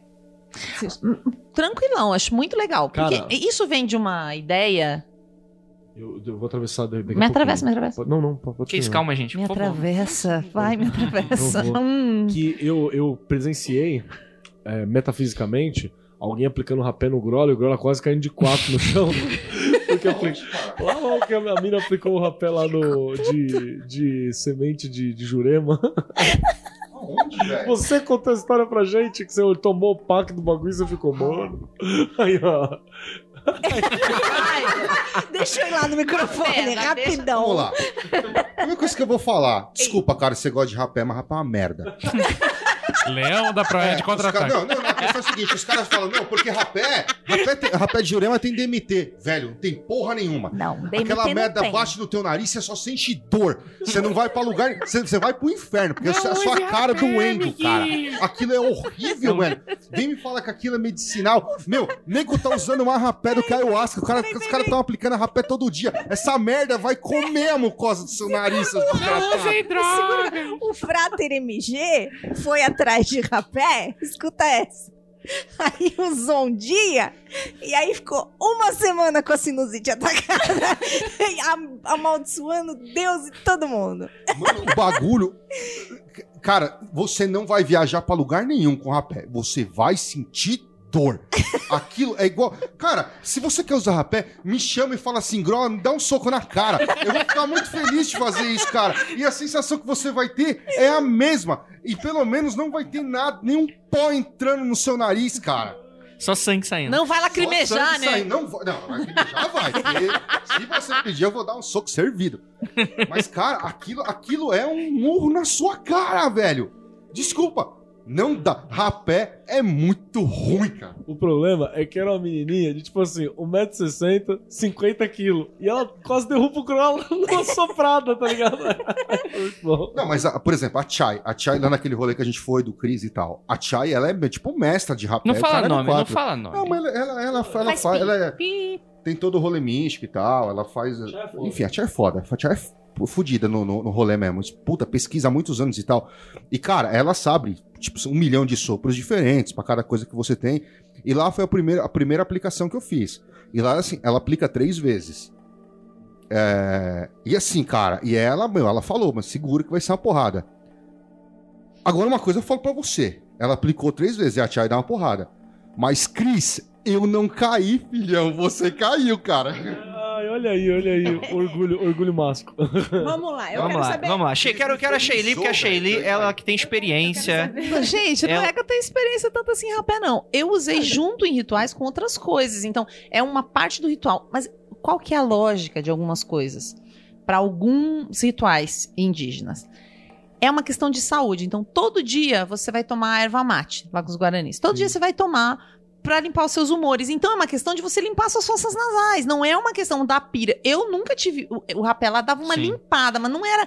Nunca Mas não tem a questão do tabaco? Que é tabaco, Sim, né? é tabaco, mas ele dá uma coisinha assim, mas não é. A intenção não é pirar com o rapé. Pelo Entendi. menos não. que- Você falou mestre do rapé. Eu falei, gente, existe mestre do rapé? Tô Cara, tem Não. rapé, é Rapé, coisa, o quê. Então eu acho que as pessoas vão evoluindo o negócio, mas Entendi. com o pajé. Que eu Hum, usei. A gente aspirava com o nariz, não é alguém que vem com aquele tubo e vai. fum, É, que é o mais comum, eu já, eu já ouvi muito. que disso, aí né? vai lá no meio do seu cérebro. É, porque vai- a pessoa vai com toda a força do mundo. Tem até uns que você mesmo assopra em você, pra você, tipo, vem aqui na pineal, né? Tipo, Vai dar um lá. teco. Não, a- a- ela explode aqui, né? Sai, sai pra fora do seu crânio. Então, tem, tem- É, é, é- é complicado. Eu já fiz uma vez de curiosa, mas não, não, não, é. não, tem- vejo necessidade, tem precisão. Esse, esse rolê, a- a- que eu lembro da Tia falando, ela foi, ela ficou, passou meses lá com, com o pajé e tal, fez iniciações indígenas e pra, pra, enfim. E aí os caras têm vários tipos de rapé, um pra cada situação.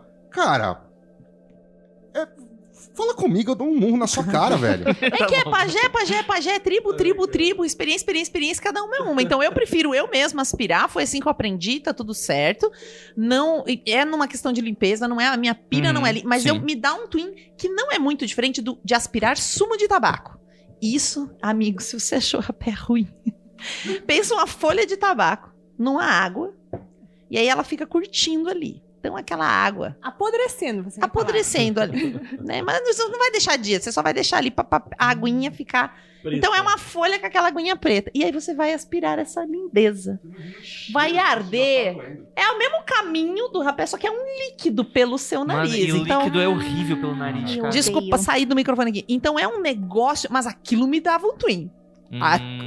o- primeiro era o rapé, beleza. Aí vinha o sumo de tabaco. Hum, sempre torcia o nariz, mas vamos, porque, né? Vamos, tem o. Kleber interior tava gritando. Ah, Me dá! Ele tava pelado e gritando. Ah!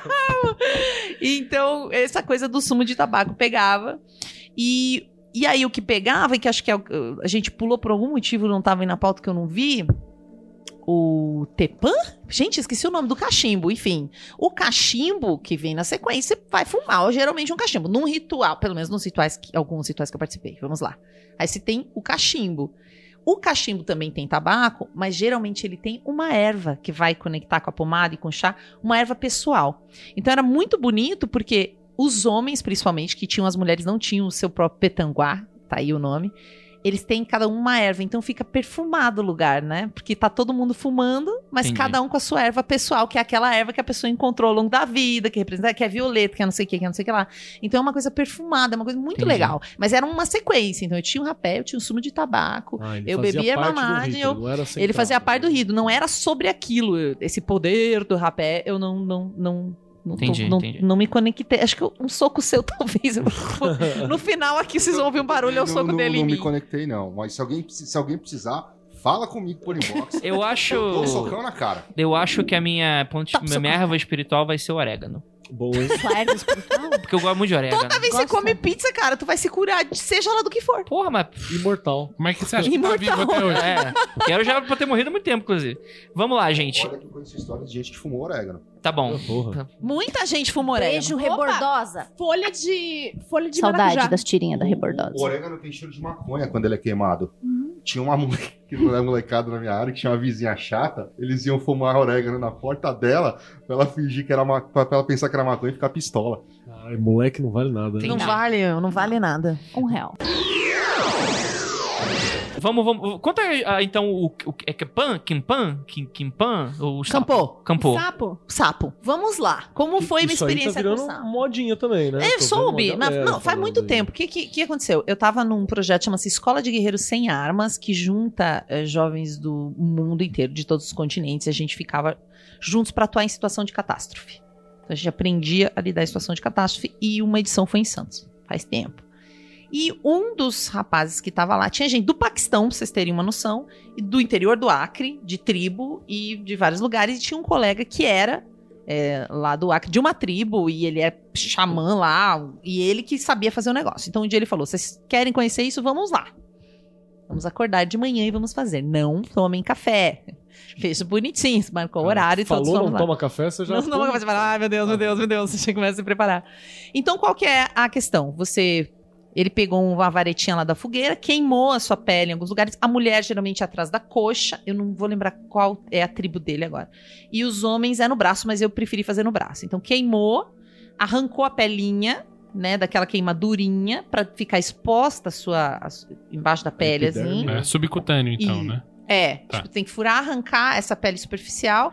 E aí ele pega num outro palitinho o veneninho que tá em algum lugar e encosta ali pra, pra entrar mais rápido na sua corrente sanguínea.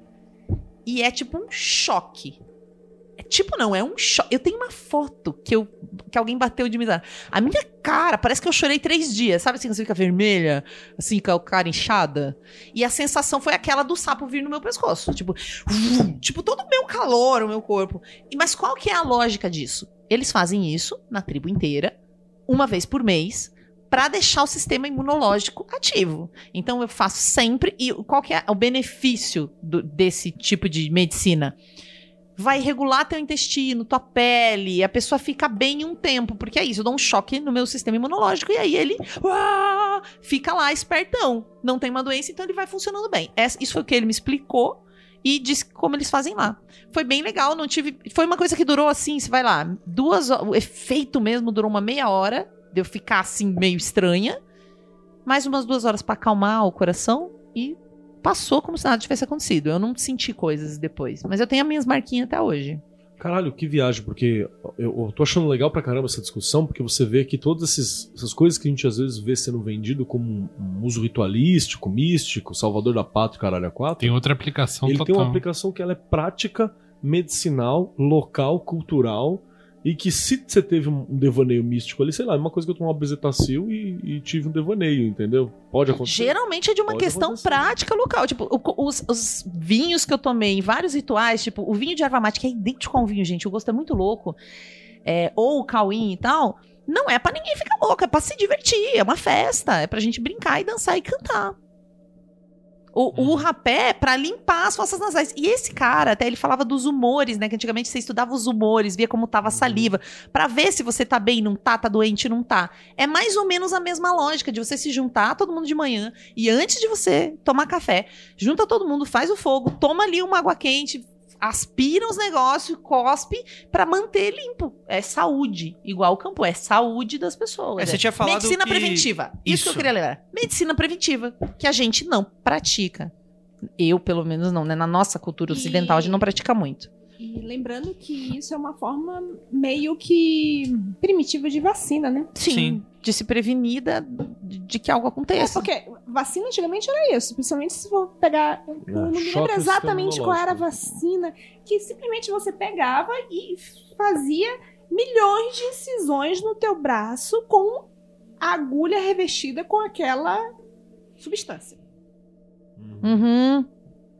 E eu não sei se era febre amarela que era isso, não sei. Tinha uma, uma vacina que era isso até relativamente recentemente, que era assim. Você aplicava uma dose muito pequena de algum agente qualquer, externo e perigoso, que, que fosse grande o suficiente para o seu corpo reagir. É isso. É, Uhum. é E isso. deixar preparado pros E próximos. se você parar pra pensar, a- o. O veneno do sapo é isso. É uma coisa que vai te dar um choque no sistema e o, sistema vai, meu Deus, o que é isso? Precisamos trabalhar. Sim. É, é, é o princípio da vacina. Agora tem outra parada do sapo, que não é de, de- das- dos indígenas brasileiros, mas que o pessoal faz no México, por exemplo, que é de você fumar o sapo. Fumar o veneno do sapo. E nos Estados Unidos tem de lamber o sapo.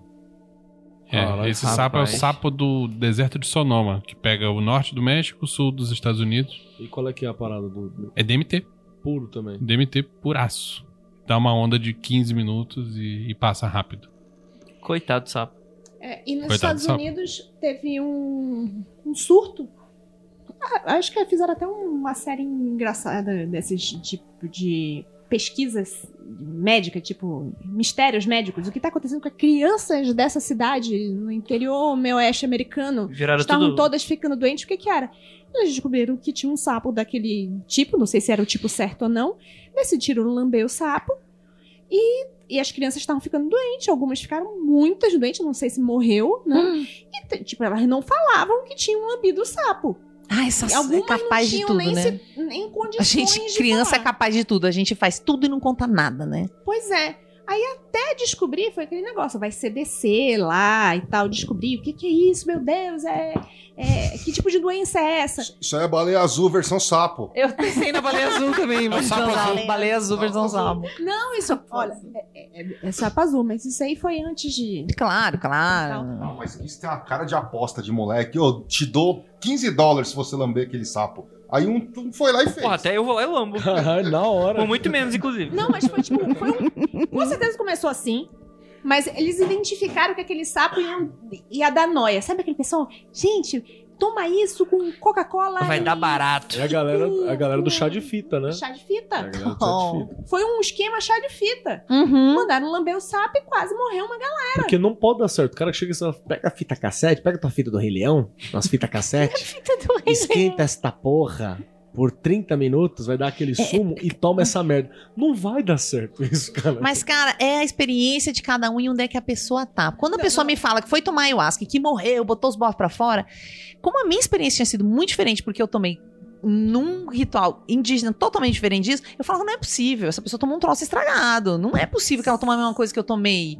É, sabe? Então é muito louco, é muito louco isso. Quando eu ouvi falar do, do peiote a primeira vez, eu, eu só fui tomar muito tempo depois e nem sabia, soube que era peiote depois de ter tomado. Qual é que é o rolê do peiote? Porque eu nunca... Então, o rolê do peiote, segundo uma mestre de medicinas alternativas, porque eu tava nesses rolês na época, ela me disse que o rolê do peiote é um rolê familiar. As famílias tomam todo mundo junto e vai resolver as tretas da família. Sabe quando você vai ajudar a esposa, o filho, né? Casos de família. Casos de família. Natal. caralho. Natal depois da eleição do ano passado. O que, que faltou no país? Peiote. Talvez a gente estivesse melhor com os nossos parentes Ou agora então- nos grupos de Ou WhatsApp. então tinha terminado tudo de uma todo mundo tinha se matado de uma vez e é isso aí, terminou funcionando. Então, e foi o que ela me contou da experiência dela, que ela, que não era brasileira, né? Ela falou que é assim, mas provavelmente tem outro lugar que talvez seja outro jeito, mas que era uma pira da família. da- do- das relações familiares, que esse era o, o negócio, que as pessoas tomavam juntas, a família. Era um negócio pra resolver, ter, ter esse lugar de, de entendimento.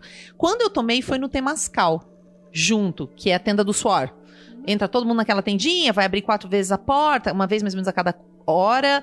é, cada uma pra uma. Fica com cantos de poder lá dentro, você só entra agachado, é escuro. Então é escuro, extremamente quente, porque vem- vão pedras. É que eu tô falando como se vocês se entendessem, não sei quem Sim, conhece. Não, então já falaram disso aqui, né? Então, enfim. Tamo lá dentro. A gente já tinha tomado ayahuasca, chapado com coco de ayahuasca na madrugada. E entra lá dentro. E aí tomou aquele líquido que eu nem sabia o que, que era, mas eu estava lá, confiava muito nas pessoas. por isso que eu falo que eu, eu tinha uma relação. Era um aluno meu da faculdade, eu dava aula na faculdade de cinema e teatro, e ele que conduzia esses rituais. Então eu tinha plena confiança no cara. É, eles ofereceram essa bebida, tomei. E tinha uma coisa do temascal que é muito do útero, né? Mas aí vai também a pira de cada um, mas é uma pira comum. Porque você fica lá, quentinho, quentinho, quentinho. Você acha que vai morrer, na verdade. O problema é esse de você ter tomado ayahuasca antes do temascal ou peiote. Você acha que vai morrer, porque a tua sensação tá ampliada, já é um calor desgraçado. Você fala, vou morrer. O que, que você faz? Você cola no chão. Porque a terra é fria. Né? Você tá na, na mata, a terra é fria. Então eu colei no chão, porque era onde eu conseguia respirar. Uma pessoa em cima da outra, aquele calor desgramado, eu colada no chão. Quando eu saí, eu. Então eu tive uma pira que tinha a ver com família, tinha a ver com nascimento. Tinha a ver com a minha mãe, tinha a ver com o útero. Mas não sei se foi o peiote, se foi o, O o tema causas. né? Eu não sei te dizer, mas a pira foi essa. Se você pegar, tipo, sei lá, a erva do diabo lá do, É, então, do Castaneda, falar. tem um A- pouco disso, mas a é literatura muito outra toda do loucura, né? É baseada em peiote, né? É, e ele faz de tudo ali, né, mano? Tem um... Ai, tem uma série do Netflix, Boa, Grace and Frank, vocês já viram? Que é a história de duas eh, senhoras com 60 anos que separam dos maridos e aí ela tá super triste, elas nunca esperaram que elas iam sair. E ela vai tomar peiote. Vocês off, viram isso? no é off. muito boa. Ela vai tomar peiote, cara, no segundo episódio. Porque os maridos deixam elas. porque A eles Ira são adora gays, essa né? série. Eu adoro. Os dois maridos são se- são gays e estão tendo um caso entre 20 si. Eles são casados há 45 anos. Elas acham que eles Elas já se conheciam de. Sim, eles são sócios numa firma Ah. de advocacia, casados há 45 anos com as esposas. Um dia eles juntam elas e elas acham que, elas vão, que eles vão anunciar a aposentadoria. Eles falam: não, nós vamos largar vocês, que nós somos amantes há 20 anos, somos gays. Imagina uma mulher que passou 45 anos casada, ela tem que se refazer. E aí a história dessas duas mulheres tendo que voltar à vida depois de uma vida inteira que mudou totalmente. E uma delas fala, assim- uma delas é toda Zé. Ela acha um peiote lá que ela ganhou de não sei quem. Ela fala, é agora, vou ter um ritual. Gente, elas ficam muito loucas. Então vamos pra, pra fechar, Cogumelo, você quer cogumelo, fechar pra no fechar. encerramento, né? Vamos lá, vamos lá. Então eu vou fazer uma confissão pra vocês aqui no encerramento. Vou falar que é o encerramento, desculpa. Vou fazer uma confissão para todos vocês. Eu tenho medo de cogumelo. Eu tenho medo de cogumelo. Aê! O meu, como é que é o nome do meu do meu espírito zombeteiro? Não, o outro aí, o Kleber. Kleber. É, o, Kleber, ele é muito zombeteiro, realmente. Esse meu Kleber aqui, eu participo de tudo, gente, frequento tudo, mas cogumelo, porque eu já ouvi falar de tanta pira ruim de cogumelo. Mas tanta. Tanta gente que ficou na noia. Teve um namorado de uma amiga minha que ele entrou na mania de perseguição, que parece que rola muito com cogumelo, e que eu não tenho coragem. É, é, quer me desvirginar no cogumelo? E nunca. Eu não tive coragem. Eu não, não achei alguém que eu falei, cara, tô confiando. Porque eu falei que eu confio na pessoa que coordena. Cogumelo eu não tive coragem. O meu brother Venâncio se amarra em cogumelo. Eu conheci uma pessoa que ela é fantástica pra isso, que é a Cati, Cati Friswald. Aliás, posso fazer um parênteses? Por favor. Se você se interessa por ler mais sobre esse assunto, sobre é, substâncias tal, a Kat tem uns textos muito bons, muito foda, com ciência envolvida, os caralho a quatro. Você não precisa estar no grupo do Sinistro Feminino, porque se você é homem você não vai entrar, sinto muito, mas está publicado no site Sinistro Feminino. Joga lá, ela tem textos muito bacanas, trabalha com isso. Fecha Link do parênteses. post. Link do post. Não, eu mando, eu mando mesmo o link. É, desculpa, só pra lembrar Sim, sim. disso, Eu porque acho é que muito é bom. válido sim. E a Kat é misticosíssima, né? Manja pra caralho dessas paradas. E ela é muito confiável, ela tem, ela passou toda a segurança em uma conversa de bar. Já tô, passou tô toda- confiando na. Ela passou nela. toda a confiança assim da fala. E também é foda porque eu acho que ela tem uma coisa de conexão cogumelo.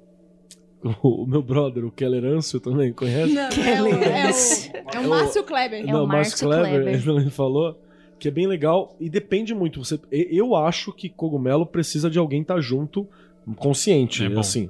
É, Ajuda pra caralho. Porque, É, não tá os dois loucos, né? é porque ajuda a consertar a tua pira. Se você entrar numa bad vibe, é alguém que fala assim: não, não, tá de boa, tá suave. Ah, não, não, não, aqui, aqui, aqui, tá suave e tal, pá, pá, pá, fica com a roupa. Tira não. Você, você já, já, já. Como foi, Tapira, do cogumelo? É, e aí foi- isso foi legal. é Viajou legal. longe? Tinha alguém te cuidando? Conexão com terra é muito foda. E, e, não Que o Marcos Kleber o Marcos Kleber. teve, né? E não Márcio. fazer em lugar Márcio fechado. Eu acho que lugar fechado pra cogumelo faz mal. O que, que o Venâncio acha, Vinícius, disso aí? Cara, o Venâncio já teve piras da mais leve, que é só, tipo, ver essa realidade com uma outra camada por cima. Tipo um layer do Photoshop. Um layer do Photoshop, um- uns fogos de artifício, né? rolando. E o Venâncio já teve piras de ver o espírito das coisas, esquema ayahuasca também. Não, É o espírito, é o espírito do biscoito. E um- uma que o Venâncio falou que foi foda foi quando ele viu o espírito do cogumelo. Como é que era, feinho? Era o Toad. Ele descreveu Não. pra você? Não, ele, mostrou bonitinho, assim, eu vejo na minha cabeça como se, como se eu mesmo tivesse Rapaz, mas o o Venâncio te descreveu tão bem, Vinícius. Mas é que eles são muito amigos, muito Venâncio é próximos. exato. Entendi. Então, eu, cara, não sei como descrever que eu tinha que chamar o Venâncio aqui pra falar. Aham. Mas era uma parada que era muito filamentoso, vamos colocar Hum, assim. tipo um tipo um fibroso, tipo um músculo. Não, fibroso tipo. Sabe um cogumelo que tem um milhão de, de, de raízes? Ca casinha Só do que não é sapo, raiz, que né? é por baixo, É ris- assim, é do- rizoma, Tipo um né? neurônio? É, não, não, tipo, é um tipo um neurônio mais gordinho. Sabe aquele- Lamentoso. Ah, É. Sabe qual é o shimeji? Quando o shimeji fica tudo muito juntinho? Um, pou- um pouco mais magrelo do que um shimeji. É, é porque eu sei qual é esse cogumelo que você tá falando. Que ele é tipo assim, ele parece umas graminhas, tudo juntinho, bem. Com cabinho bem pequenininho. Ele é mais fininho do que o. do que o shimeji, E mas ele a tinha ideia é mais ou menos essa. Hã? Tinha chapeuzinho? Tinha chapeuzinho e tal, e, e ele se mexia um pouco. Bem, bem interessante. Tem gente que fala que não cogumelo é foi- uma carne, né? Tipo, tem um, um lance ali. Foi, foi carne de dirigido- pobre, mas, mas que ele não é exatamente uma planta, que ele tem um Não é, é outro lugar reino, e, né? tipo, é. Então que ele tem umas, umas coisas meio. Mas eu, eu, eu percebi, né? Eu percebi que o. Não. Pelo que o Venâncio me falou, Aham. que, que realmente é outro tipo de inteligência, assim. Eu acredito de fato que as plantas têm uma inteligência delas e que é totalmente diferente do que a gente animal consegue entender. E pelo que o Venâncio falou, o cogumelo é uma parada diferente também, que a gente desconhece. Um ETzinho que Um tá ETzinho. ali. É convivendo com diferente. nós. Uhum. Cara, a. Lívia e Amsterdã. Tá porra. Ei. Essa foi a Lívia mesmo, né? Lívia, foi a Lívia. Essa foi a Lívia. Porque Amsterdã pode ser a Lívia. né? É, Amsterdã Pode ser a pode. Lívia. Lívia e Amsterdã. A gente tá lá passando em Amsterdã. A gente decidiu ficar vários dias e decidiu não fumar. Porque a gente queria conhecer os lugares. Bateu o grola da Proerd, você fala. Ah, cobrado da Poed, foi lá. Se quem fuma não visita museu. Quem fuma não visita museu. Aí, estou, Pô, podia ter fumado, então. eu estou passando por um lugar e tem lá uma plaquinha assim, cheia de cogumelos. Aí eu olho pro. Era o Vinícius, não era o É. Vinícius. Eu olho pro Vinícius, será? Aí Vinícius, não, cara. Não, que eu não vou saber lidar com você assim. Eu não vou saber lidar com você. Eu não vou. Eu não, não estou o capacitado. Vinícius é sábio. Jura? Não, eu não tava afim de estragar minhas férias sendo babá de, de loucão.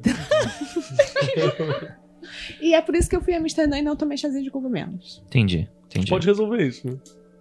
É engraçado, porque existem mais de 30 mil é, tipos de cogumelo, mas só 70 deles que são. Tem uma Comestíveis, É. alucinógenos. Ah, Tem não, uma é, a Lucy Crazes. Tem uma pegadinha, por exemplo. Em Amsterdã, não é legal você consumir cogumelos. Não, não, não é legal do tipo. Não, não, É criminoso? co- cogumelos Criminoso. alucinógenos não são liberados na Holanda. Não são Ah. liberados. O que é liberado são trufas. Hum. Não, existe, não fizeram nenhuma lei contra trufas. Então eles desenvolveram toda uma nova cepa de fungos chapados.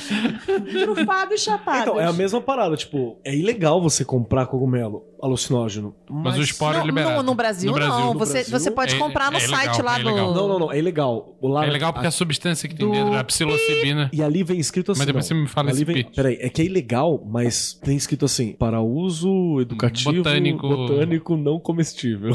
Ponto final. Você comeu por Não, mas o lance no Brasil de legislação do cogumelo é a substância psilocibina, que é o que deixa doidão no cogumelo, é proibida. É proibido ter, em posse, é proibido tudo. Porém, o esporo, que é o que dá origem a um novo cogumelo, não contém essa substância. Então é legal você vender, é fácil você plantar, plantar não, cultivar, né? É, só Porque não é uma planta. sol. Não, não é tão fácil assim. Olha, é eu fácil tava visitando um amigo meu, ele recebe congelado o motoboy quando ele pede no Hum, site. Olha, Mas- eu- eu super aí- acredito que ele peça, mas não é Eu legal. tenho certeza que ele chega e na nota fiscal tá escrito shiitake. Vou confirmar. Que shiitake esquisito, Eu né, falei, eu, olha, eu quase tomei coragem ali com ele. Eu quase tomei Cogumelo coragem. Porque esse meu amigo é meu Aliás, achei uma, uma descrição boa pro que o Venâncio me falou. É como se fosse o Psilocybe cubensis, procure no Google, só que aglomeradinho que nem o, o shiitake, o shimeji. Bom, e dizer. tinha um formatinho. celular Não, era uma ou coisa bizarro? amorfa, Amorfa. assim, mas dava pra ver que era um ser vivo e pensante. Louco. Entendi. Você debate... o, Ven... o Venâncio debateu com ele? Tentou, mas tava muito louco. mas foi no ambiente mágico e tal. tu- Tudo propiciou essa visão. Ele mandou um foi mal, tá doidão. Aquela. ai, Beleza, gente. Mais alguma história que alguém gostaria de compartilhar? Cara, curiosa, é, já que é sobre substâncias esse programa, qual é? Uma- um joguinho rápido, estilo Maria Gabriela. A substância que você mais usa? Andrei. Eu? Carboidrato até duas semanas atrás. Não é sério, eu sou muito caxias. Eu Açúcar, não... caralho. É açúcar, mas. Açúcar deixa doidão? De acordo com o Robert Anton Eu sei, eu sei que dá diabetes, mas doidão. Não, che- é- Andrei. É uma questão de quantidade e tamanho do seu corpo. Você dá um açúcar para um bebê, o bebê vai ficar. Ou melhor, vamos reformular então essa pergunta, já que a substância é difícil. É o que você.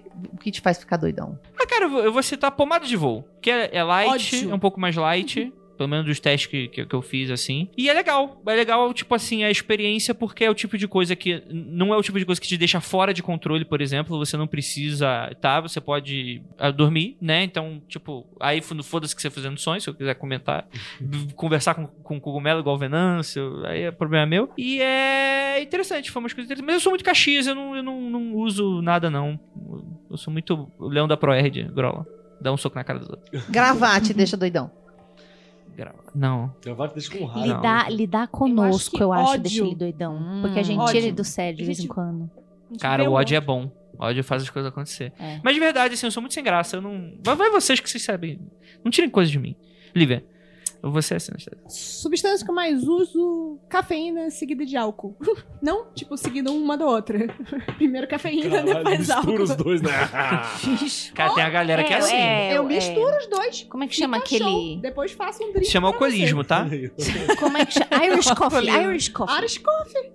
Entendi, entendi. Só aceito se o Mad Sweeney me entregar De oi. pelado. Nossa, que lindo. Beijo, Mad Sweeney. Eu só aceito se o Mad Sweeney, do American Gods, o ator, o Pablo Schreiber, Ah. trouxer pra ele o, Irish Coffee e ele- o, o Pablo tem que estar pelado. Porque na minha imaginação ele tem um membro digno da Lança de Odin. Que nem o... Padrão e frite de qualidade. Meu, meu. Gungnir. Muito bem. Vamos lá. É, é, Vinícius, Venâncio. Ah, acho que o meu também é café, seguido de álcool. E pra ficar doidão magicamente, eu acho que pomada. Pomada de voo. É, mas, mas o Venâncio nunca te ofereceu nada, não? O Venâncio já me ofereceu várias paradas, mas eu, não, não não é tanto essas ilegalidades, né? Mas, mas o Venâncio, por exemplo, o que, que ele costuma tomar? O Venâncio.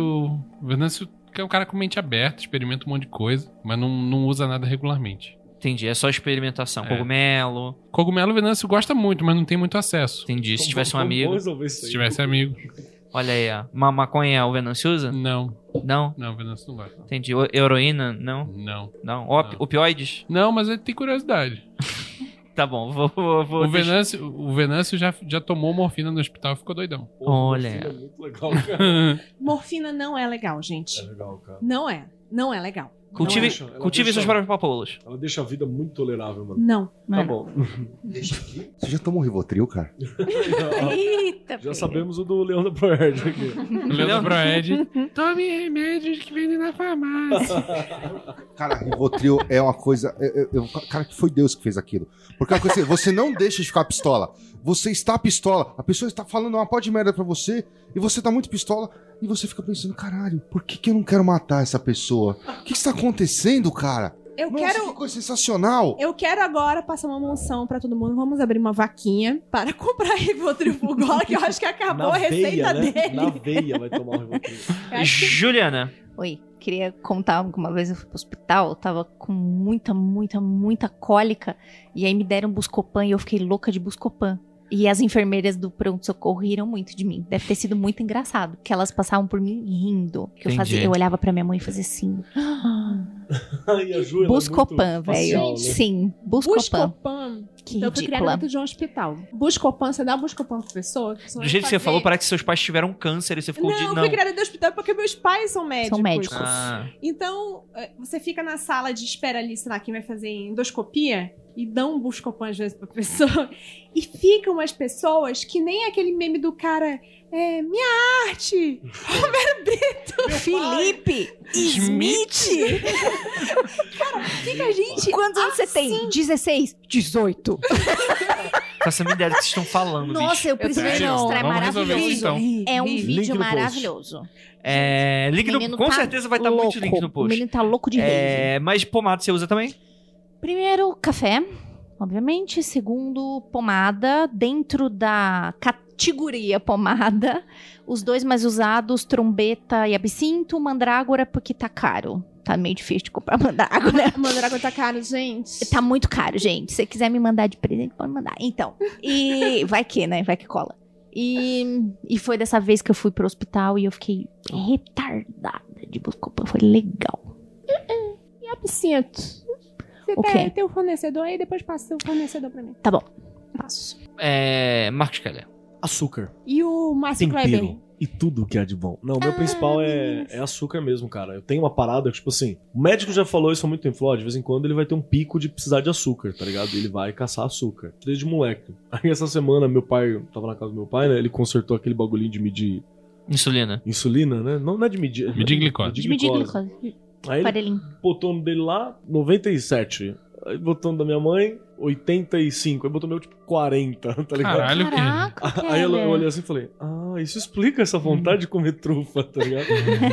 Aí você batia trufa, sobe de novo pra 70, tá ligado? Porque o normal é de 70 e 100, acho que essa que é a Hum, parada. 100 já tá meio alto. É. Depende. Tem que ficar abaixo de 80 se você não for diabético. Então, E depende que horas você mede, né? Antes de comer, Ah, depois de comer, É, isso foi tem esses rolês. almoço, tá? É. mas tava bem baixo mesmo, pra depois É. do almoço, tá bem, é, antes do almoço tá bem baixo, Você tá? não tá assim meio balão, não? Tipo, Então não sei, né, cara, porque eu, eu já tô num ponto assim que eu não Tanto sei. faz. O Keller já mora fora da casinha. E o, e o Márcio Kleber, o que, que ele consome? E aí, aí que tá a parada. Eu tenho uma baixíssima tolerância a álcool. o Márcio Márcio Kleber. Ah, é, o Márcio Kleber tem, o Márcio Kleber tem uma baixíssima tolerância a álcool, igual a mim, inclusive, que Tem. Fica vermelhinho, Márcio Zóio Kleber. fundo, só um bagaço, O zoinho meia fase, assim. mas ele tá tentando. Fica facinho, facinho. Ele fica a dica. Ele continua tentando, né? Se esforçando pra melhorar nesse, nesse caminho. Márcio Kleber não gosta de maconha. Não é muito, não é muito chegado. Se tiver, ok. Mas não é muito chegado e não jamais vai levantar a bunda pra ir atrás, mas nem que a pau. Tabaco é legal e tem um uso interessante Verdade. se você quiser usar. Tem um uso interessante, especialmente se for cigarro de palha. Esse cigarro de palha não, tem um uso interessante pra se colocar. Mas principalmente, acho que ah, para uso magístico, bêbado de ar. Respiração é uma coisa que funciona muito com, com o. Márcio Kleber. Muito mesmo. Entendi. Respirem bem, crianças. Shelly. Grola. O Grau já falou tudo que ele queria. Grola da Proerd, Cara, não usa eu nada uso disso. a mais desgraçada, a que mais vicia, a que é mais foda você, de você largar o, largar o vício. Nicotina. Ah. É, eu, vou, eu vou falar uma parada aqui. é, que, puta, é foda pra mim estar falando isso. Mas quando eu era moleque, eu sempre ouvia: Meu, você vai se viciar nessa merda, você vai se viciar nessa merda. E você sempre vai naquela vibe de: Puta, vou o caralho, vai se foder. É a porra, mais desgraçada que tem pra você largar. Eu já tentei um milhão de vezes, eu não consigo. A última vez, inclusive, quem, me- quem me indicou foi o Eric, o marido da Ju. Falou, meu, usa o vape, começa a usar vape não nicotinado e tal, caralho a quatro, e não adianta. Deu um pico de estresse, você abraça o cigarro e vai. E, cara, pra mim é tá impossível. Tem hora que eu tô de saco cheio, eu falo, puta, mano, eu não aguento mais fumar, mas você tem que fumar. Tá Leão da Proerd mesmo, né, cara? Ele, tá Assunção forma Deus, Leão da Proerd. Já sei qual vai ser a vitrine desse episódio. É, tem que ser o Leão da Olha a cara do André de vou fazer essa porra. Eu vou fazer um olhando da Proerd da tribo de Já. Olha aí. E aí, Shelly? Cara, eu tô usando muita coisa, tava pensando aqui, né? É, café sempre, mas eu entrei numa menopausa precoce. Com 36 anos eu entrei na menopausa. E aí tem os calorões. Gente, tem muita coisa que é ruim nessa vida, mas esse calor de manhã, de noite, de tarde, você não dorme. Então eu tô tomando hormônios que os médicos recomendaram. E agora que eu consegui acertar. Então de manhã eu tomo um remédio de tireoide, eu passo um creme que são esses hormônios pra menopausa.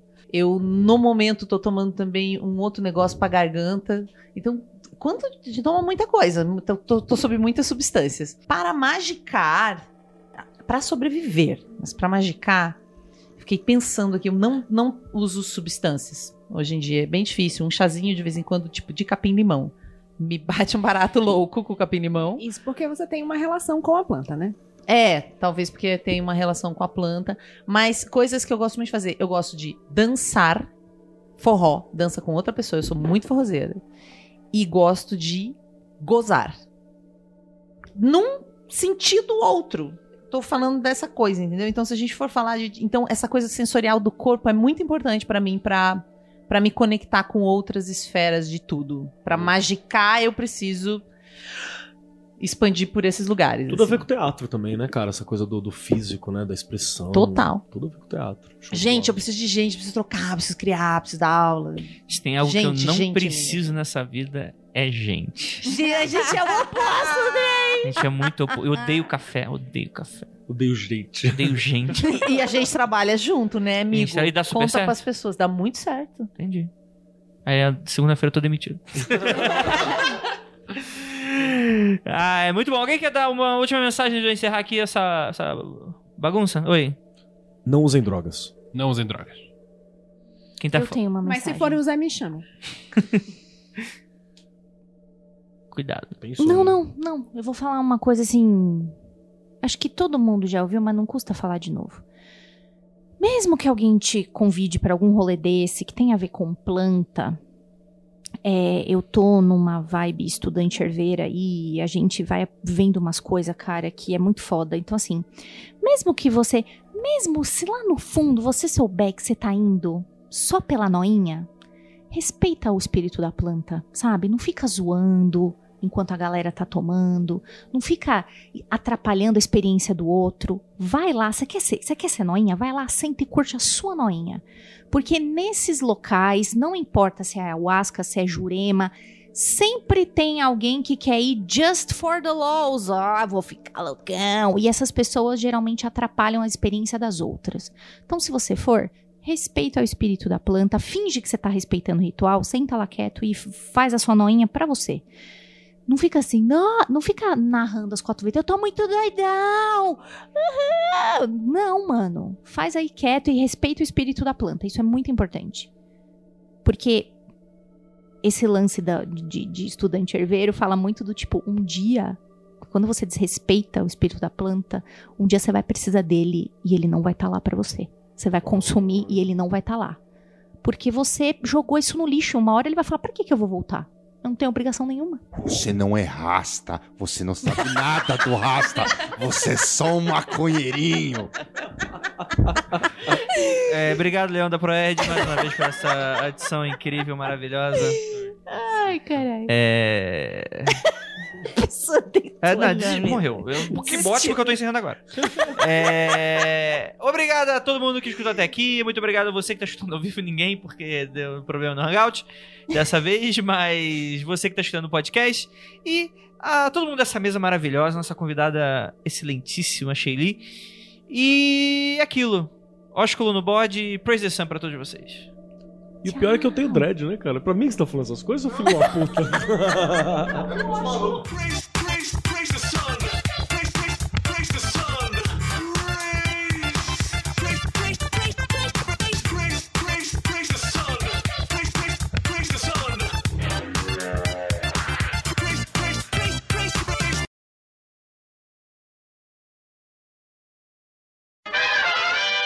Macaco tava com a maconha. Qual que não, como é? Hã? O macaco tava com a maconha. Ah. Aí o macaco chegou pra lagartixa e falou assim: Lagartixa, lagartixa, tô com um bagulho muito louco aqui, lagartixa, um bagulho mó da hora. um bagulho." A lagartixa, é mesmo? Que que é esse bagulho aí? Falou, tô com maconha. A lagartixa falou, vai, sente essa porra, sente essa porra. Aí o macaco, pro, pro, pro, pro, fumou pra caralho, esticou pra lagartixa, falou, toma lagartixa. A lagartixa foi lá, o caralho, macaco. Aí o macaco fumou mais, a lagartixa fumou mais. O macaco é maior, ele fumou bem mais que a lagartixa. A lagartixa olhou e falou assim, eu vou ali beber um pouco d'água. Aí a lagartixa desceu, bebeu um pouco d'água. De repente ela foi, desceu. Aí chegou o jacaré. Aí o jacaré chegou e falou: E macaco, o que você tá fazendo? Aí o macaco olhou e falou: Tá porra, lagartixa, bebeu água pra caralho. Jesus Isso aí, gente. Obrigado. É isso aí. Voltando então às Não, porque o carro do pamonha tá aí. alucinações e visões. Ah, não dá? O carro da Puma já passou.